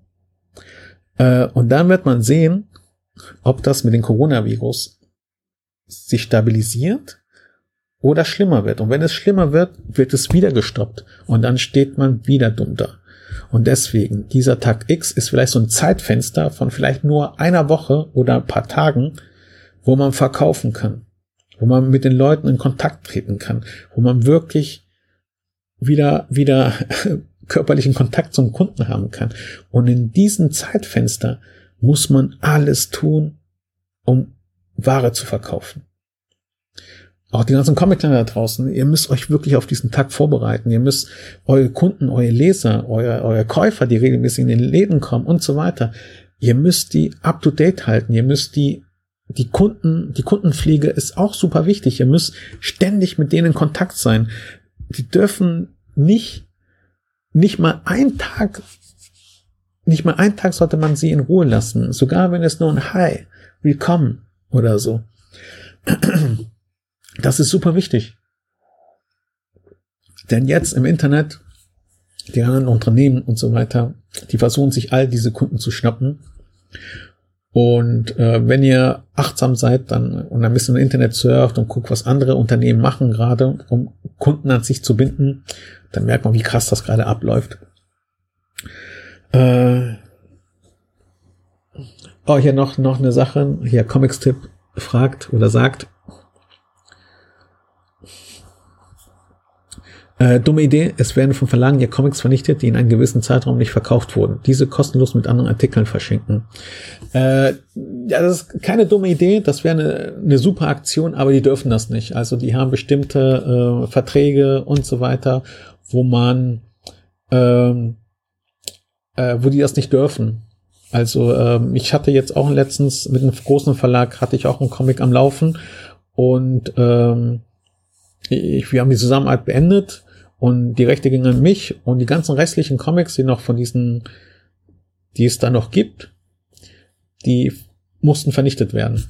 Ähm, aber so ist das, so ist das Ding. Also die dürfen nicht weiterverkaufen, verkauft werden und ähm, aber ähm, die kleinen Verlager, die dann selber produzieren oder Zeichner, die selber produzieren, äh, die könnten solche Aktionen starten, dass sie wirklich ähm, ihre ihre Ware, die sie sie nicht verkaufen können oder die äh, so im Lager rumsitzt, dass man die versucht als kostenlose Gimmicks oder Extras äh, äh, beizulegen. Äh, aber leider diese Ware, die normalerweise vernichtet wird, ist, ist, ist auch Ware, die auch keiner haben möchte. Also wenn, wenn, wenn da noch so, so ein Lagerbestand ist von Naruto Band 7, ähm, ich glaube, äh, das wird niemand, niemand, äh, sogar wenn man diesen Band verschenkt wird, ist niemand äh, dazu reizen, jetzt irgendwas zu kaufen, damit man auch noch das extra dazu bekommt. Man muss bei, bei Extras muss man wirklich äh,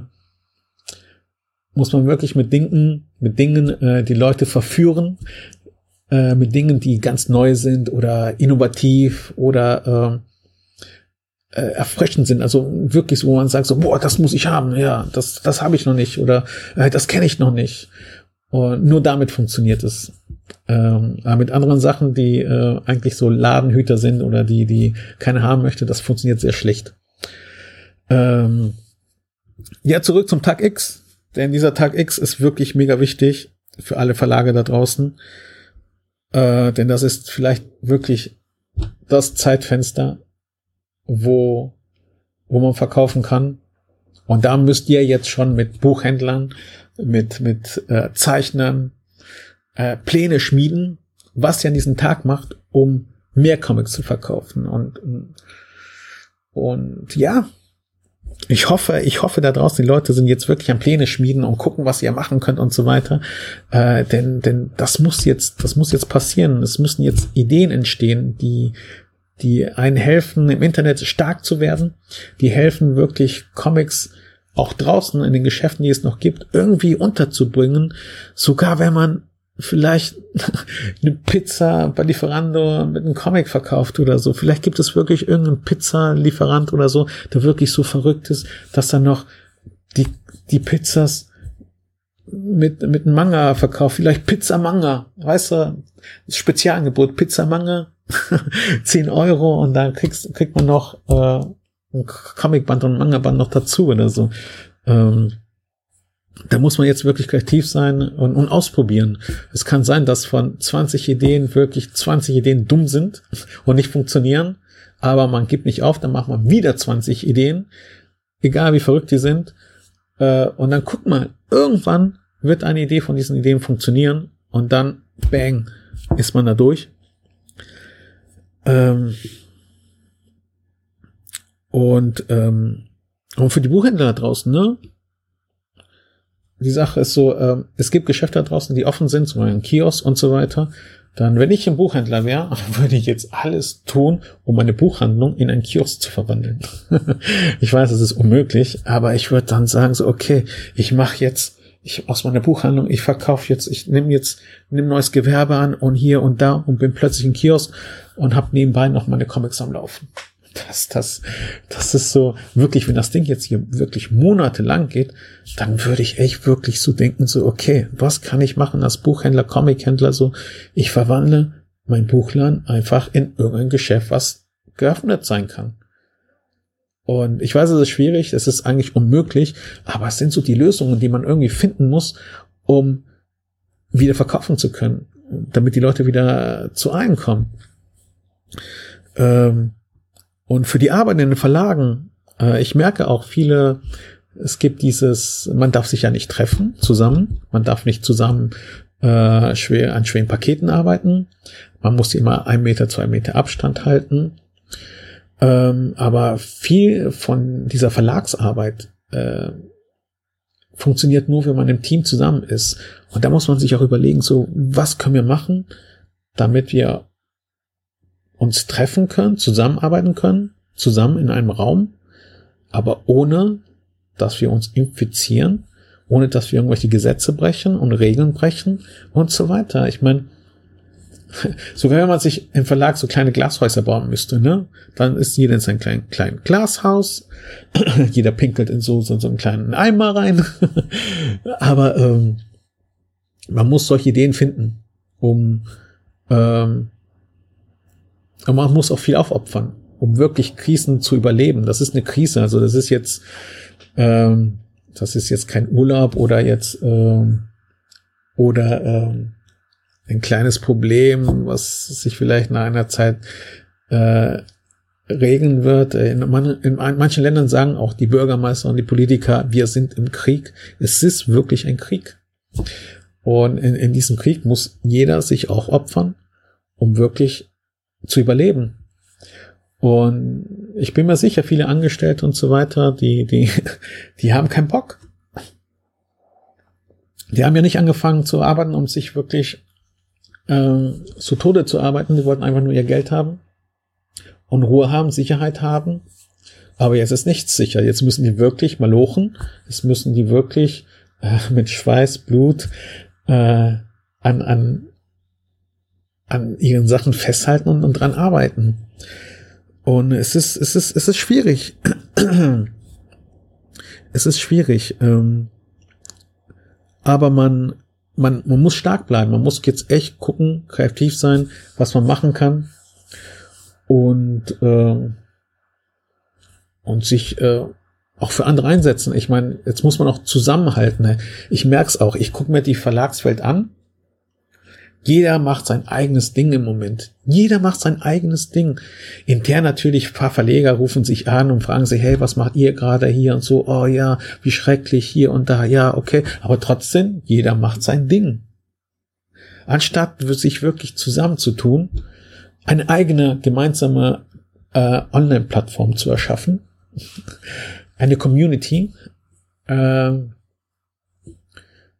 würde, würde vieles, vieles leichter machen. Auch, ähm, ich glaube, das würde auch für Aufmerksamkeit erzeugen, auch in der Presse. Man, guck mal, wenn jetzt sich alle Verlage zusammentun würden, Edmond, Carlsen, Tokyo Pop, äh, Atravers und so weiter, oder wie die alle heißen, Crosscall, Manga Kalt, Schreiber und Leser, Splitter und so weiter, Ja, ja, Verlag, die Großen, die Kleinen, wenn die sich zusammentun würden jetzt, auf einer Plattform und jeder Verlag würde etwas investieren, äh, nicht nur Geld für Werbung, sondern auch ähm, die Künstler, die Verlagskünstler könnten ja äh, Coronavirus Comics machen, Coronavirus äh, Ausmalbilder oder oder oder Schulmaterial herstellen, wo wirklich die Leute dann dann die anderen Leute, also die Kunden, die Leser oder die Leute, die nichts mit Comics zu tun haben, dass sie wirklich dann diese, diese Platt Plattform, diese Gemeinschaftsplattform, dass sie alle dahin gehen und Dinge finden, die sie brauchen gerade im Moment und gleichzeitig später auch äh, konsumieren können. Also ähm, im Moment ist es wirklich so, man muss mehr geben als nehmen. Also ich, wenn ich einen Comic-Verlag hätte, würde ich versuchen, wirklich kleine Comics zu produzieren, äh, die helfen den Leuten mit dieser Lage umzugehen, die helfen äh, den Kindern oder Jugendlichen oder Erwachsenen irgendwie helfen äh, zu lernen, wie man sich benehmen muss, wie man sich die Hände wäscht, äh, was das wirklich bedeutet. Äh, all diese Sachen, die auch andere jetzt in diesem Moment brauchen oder oder Aufgabenblätter verschönern mit Comics, äh, Mathematikaufgaben mit bestimmten Figuren und solche Sachen, äh, Schülerhilfe anbieten und solche Sachen All diese Dinge, wo die gerade nötig sind und die auch im Internet gesucht werden, die würde ich als Verlag anbieten und eine neue Kundenbeziehung aufbauen. In so einer Krise kann man sehr gut Kundenbeziehungen aufbauen. Und wenn man eine Beziehung in einer Krise mit jemandem aufbaut, dann hält diese Beziehung auch sehr lange. Denn das ist auch so eine Zeitsache. Äh, wer jetzt nicht schnell agiert, nicht schnell handelt und nicht und nicht schnell aufs äh, irgendwie etwas tut, um zu überleben, der der fliegt raus in den nächsten Monaten. Denn ich glaube nicht, dass es so Ende April zu Ende ist. Ich bin mir sicher, das geht bestimmt noch einen Monat weiter oder noch länger. Oder es wird immer so Pausen geben, so Breaks. Also dass man wirklich so 19. April dann testet man das wirklich, dann machen wir einmal eine Woche die Geschäfte auf und dann guckt man, wie das mit den Infizierten ist, mit den Toten ist. Und wenn das schlimmer ist, dann äh, wird das direkt wieder gestoppt. Und ich denke, das wird so immer so einmal auf, einmal zu, einmal auf, einmal zu. Und man muss sich darauf vorbereiten, auf so ein Leben. Denn ich denke auch, ähm, Coronavirus äh, das ist jetzt nur ein Virus, der jetzt aufgetaucht ist. Und aber es in Zukunft werden wieder andere Viren auftauchen oder andere Probleme. Vielleicht, man sagt doch immer, irgendwann wird ein Komet auf die Erde zurasen, alles zerstören oder sonst was oder äh, Katastrophen werden passieren und darauf muss man sich auch vorbereiten, was passiert. Ich meine, das klingt nach Science Fiction, aber jedes Unternehmen äh, muss muss sich wirklich Gedanken machen, wie man in Krisensituationen, äh, wie man damit umgeht. Die Angst ist das größte Problem auch bei vielen Leuten. Ich meine, hier schreibt jemand, äh, Alcazar, schön wäre das hier, aber ich denke, aus lauter Angst drehen sich bei den meisten ihre Gedanken um sich selbst. Äh, ja, das ist das Problem. Die Angst, die hindert ja jeden. Man kennt das ja auch Star Wars. Die Angst ist das, was am Ende äh, dich zur, zur, zur dunklen Seite der Macht bringt. Ähm, aber ich denke, es sind auch viele vernünftige Leute da draußen, auch in diesen Verlagshäusern äh, gibt es sicher Leute, die die Ahnung haben. Oder es gibt, man kann solche Leute, Krisenmanager, die kann man buchen, die kann man wirklich äh, äh, beauftragen. Die gibt es. Das sind so Leute, die schon andere Krisen überlebt haben. Und die Verlage könnten sich mal zusammentun jeder gibt ein bisschen Geld, um sich so einen Krisenmanager zu besorgen, der wirklich sich so so überlegt oder so sich damit auskennt und, und sagen kann, okay, ihr müsst jetzt so und so agieren, damit ihr überlebt. Aber vermutlich sind die guten Krisenmanager, die sind jetzt alle schon ausgebucht äh, von den großen Unternehmen. Ähm, deswegen wird es schwierig sein. Da ist es wieder dieses Ding so, man muss schnell sein. Besonders in dieser schnelllebigen Welt muss man schnell sein, also besonders im Internet. Ähm, und ja, er muss sich wirklich dann jetzt auf die nächste Zeit vorbereiten. Ich, ich bin zum Glück unabhängig und kann meine Comics von zu Hause machen und online verkaufen.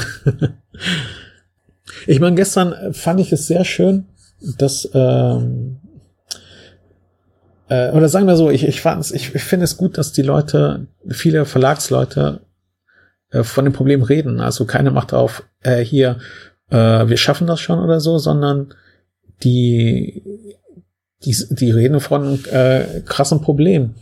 Äh, ich meine, es hat zwei Gründe, warum viele so öffentlich auch sagen, dass sie in der Krise stecken. Erstmal äh, äh, es stimmt, also man ist wirklich in einer Krise, man, man hat Existenzängste und das andere ist, man erhofft sich natürlich äh, Fördergelder von der Regierung und von anderen Institutionen, wenn man als, als äh, Unternehmen in Gefahr gilt. Äh, da muss man, das ist auch eine Spielerei, das muss man auch immer so mit zwei Augen betrachten, so, so einmal hinter die Kulissen gucken, ist das, was die Person sagt, wirklich wahr oder ist das Unternehmen wirklich so gefährdet? Ähm, aber das, äh, das Problem ist, die Buchhändler, die sind wirklich, wirklich äh, gefährdet. Deswegen, äh, wenn ihr einen Comic in der Nähe habt, dann geht, versucht eine Bestellung zu machen, wenn ihr noch ein bisschen Geld habt. Und ähm, ja, ähm, die Hiobs-Botschaften, die werden sich äh, vermehren. ähm, äh, ich weiß nicht, wie es in den nächsten Wochen sein wird. Aber ich denke mal, ähm, wir kommen alle aus dieser Krise raus, wir werden was daraus lernen. Und viele werden neue, neue alternative Wege finden und neue, neue Möglichkeiten entdecken.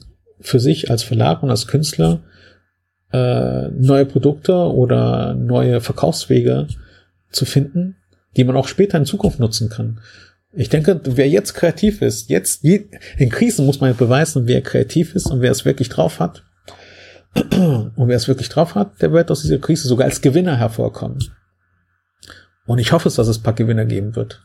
Das wäre echt traurig, wenn alle Verlage und Zeichner wirklich so untergehen.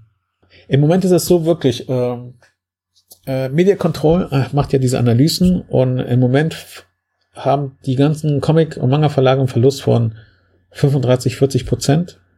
Und von Tag zu Tag, von Woche zu Woche wird es schlimmer. Äh, ich glaube, wenn es noch einen Monat geht oder so, hat man sogar gesagt, dann äh, haben die einen Verlust von 80 bis 90 Prozent. Müsst ihr euch vorstellen. 80 bis 90 Prozent Verlust. Das kann wirklich ein Verlag oder ein Geschäft, ein Unternehmen wirklich das Genick brechen. Äh, ob die, äh, ich meine, die großen Verlage, die haben ja oft große Unternehmen im Rücken. Ich denke mal, da gibt's noch ein bisschen Geld und die können überleben, aber es sind auch immer die Kleinen. Die Kleinen, die es immer zuerst trifft. Und deswegen sage ich auch immer, anstatt dass ihr jetzt einen Naruto-Comic kauft, kauft lieber, äh, lieber einen Comic äh, von so einem kleinen Verlag, der äh, alles alleine stellen muss. Weil die, die haben zu leiden. Und ja, ich kann, ich kann euch nur sagen, äh, versucht anderen zu helfen. Also, wenn ihr kein Geld habt, äh, teilt die Sachen. Also, wenn ihr Verlagssachen seht und so weiter, äh, teilen ist, ist nicht schwierig. Heutzutage muss man wirklich nur auf den Button drücken, teilen oder ein Herzchen geben oder liken. Und jedes Herzchen, jeder Like, jedes Teilen hilft den Unternehmen oder der anderen Person. Also umso mehr ihr liked, Herzchen vergebt und teilt, äh, umso, umso, umso mehr könnt ihr helfen. Und das ist eine gute Sache. Also wenn ihr Sachen lest und so weiter, versucht zu teilen, versucht zu lesen. Äh, weil jeder, jeder Share, also jedes Herzchen, jedes Mal, wenn jemand etwas teilt, das hilft. Vielleicht findet sich dadurch ein neuer Kunde, ein neuer Kontakt, eine neue Möglichkeit, äh, neue Verkaufswege zu finden. Ähm, ja, ich habe jetzt ein bisschen länger gemacht, als ich wollte. Ich wollte eigentlich nur eine halbe Stunde reden. Aber das Thema ist so komplex. Ähm, und ich glaube, es ist auch so ein bisschen langweiliges Thema für viele Zeichner, weil es dreht sich jetzt hier wirklich nur um die Verlagswelt. Aber äh, das ist auch das andere Ding. Die Zeichner, die davon träumen, beim Verlag unterzukommen. Ich denke mal, in den nächsten Monaten wird es ja sehr schwierig sein. Ähm, die ganzen Convention finden statt. Die Verlage haben kein Geld mehr, um vielleicht auch in neue Künstler zu investieren. Das ist auch das andere Ding. Also es ist wirklich diese, diese Kettenreaktion, diese, dieser Dominoeffekt, wo alles zusammenbrechen kann oder wo alles dann sehr schwierig sein wird. Deswegen gebe ich Zeichnern den Tipp lieber auch jetzt in dieser Zeit sogar auf Selbstverlag zu, zu ähm, wie sagt man das? auf sich äh, wirklich im Selbstverlag etwas zu machen Den habt ihr viel mehr Möglichkeiten und nutzt gerade die die Aufmerksamkeit, die das Internet hat. Also im Moment sind so viele Leute im Internet unterwegs, unterwegs. Jugendliche, Erwachsene, alte Leute, alle, die wirklich früher draußen waren, die sind jetzt nämlich zu Hause im Internet oder gucken Fernsehen oder putzen oder langweilen sich oder haben Depressionen. Ähm, nutzt das für euch. Schaut, was da gerade passiert und wie ihr helfen könnt und wie ihr euch selber helfen könnt. Denn das ist auch die andere Sache. Ihr dürft euch auch nicht selber vergessen manchmal, ne? Ja, genau. Es gibt ja viele Möglichkeiten, um Künstler zu unterstützen. Viele nutzen ja auch Patreon, Donations und so weiter. Ich meine, das Problem ist auch so, ähm, dieser, da taucht auch mehr dieser Domino-Effekt aus. Jetzt im Moment haben alle Leute Geld. Wie sieht es aber in den nächsten zwei Monaten aus? Ähm, hat jeder dann noch wirklich genug Geld, um sich noch paar Extras zu holen oder zu kaufen? Viele werden ihre Jobs verlieren, viele haben schon ihre Jobs verloren. Ähm, die Arbeitsämter und so weiter, die sind überlastet. Ähm, die ganzen Gelder werden verzögert vergeben. Ähm, irgendwann sind die Soforthilfen auch alle. äh, trotz der Tatsache, dass jetzt die Regierungen darüber überlegen, 1,2 Billionen Euro irgendwie zu investieren, um anderen zu helfen. Nicht jeder wird einen Kredit bekommen da draußen. Und viele Leute werden sich verschulden. Also ähm, man kann jetzt viele Dinge aussetzen, Miete, Steuer und so weiter. Aber die Sachen müssen alle nachgezahlt werden. Die müssen ja irgendwann bezahlt werden. Und das, äh, es ist gut, dass man bestimmte Dinge jetzt nicht zahlen muss. Aber das summiert sich ja, ne? Wenn jetzt jemand die nächsten zwei, drei Monate keine Miete zahlen muss, dann muss aber irgendwann diese drei Mieten bezahlen. Und das, die Regierung hat gesagt, diese Mieten zum Beispiel, die jetzt nicht bezahlt werden, die müssen spätestens Ende 2022 bezahlt werden. Also äh, die ganzen Schulden, die man jetzt gerade macht oder wo man verzichtet, sich zu bezahlen, das summiert sich und muss aber Ende 2022 bezahlt werden. Äh, ich wollte auch irgendwann mal so, ein, äh, so eine Auflistung machen, welche Möglichkeiten es da draußen gibt für Künstler, äh, Geld zu verdienen. Viele wissen gar nicht, was es für Möglichkeiten gibt, Geld zu verdienen. Ähm, viele, äh, viele kennen nur Kickstarter, Patreon und ähm, das war's schon. und ihre Online-Shops. Aber es gibt viele andere Möglichkeiten. Ihr könnt mit Amazon-Produkte Geld verdienen, ihr könnt äh, mit YouTube-Videos Geld verdienen, ihr könnt äh, mit Grafiken Geld verdienen. Es gibt ja diese ganzen Stock-Grafik-Websites, äh, wo wirklich äh, Grafiken verkauft werden und die Grafiken werden teuer verkauft. Also wenn ihr rausbekommt, wie man nämlich zum Beispiel äh, was für Grafiken gesucht werden regelmäßig, zum Beispiel Ende des Jahres zu Weihnachten werden natürlich Weihnachtsmänner, Tannenbäume und so weiter gesucht. Und wenn man wirklich so 20 Vektorgrafiken gemacht hat, so Tannenbäume und so weiter, und man setzt sie auf diese Website, was eigentlich kostenlos ist, und diesen riesen Reichweite haben, dann kann es auch sein, dass da wirklich zu Weihnachten 2000 Leute wirklich diese Grafiken bei euch einkaufen und sogar für teuer Geld. Also 2000 äh, Leute, die wirklich für eine Grafik, die ihr online gemacht habt und da online gestellt habt, 10 Euro bezahlen. Dann habt ihr plötzlich äh, äh, 70 Prozent Gewinn. Also viele von diesen Plattformen geben euch 70 Prozent äh, Gewinn ab. Also das wäre unglaublich viel Geld. Und solche Sachen kennen die ganzen Zeichner nicht. Ähm, viele Illustratoren leben auch davon, dass sie wirklich auf diesen Stock-Grafik äh, Websites ihre Grafiken regelmäßig online stellen, jeden Monat 10, 20 Grafiken. Die haben schon so ein bisschen das Gefühl entwickelt, was die Leute immer so suchen und so weiter oder immer kaufen und das stellen sie regelmäßig ein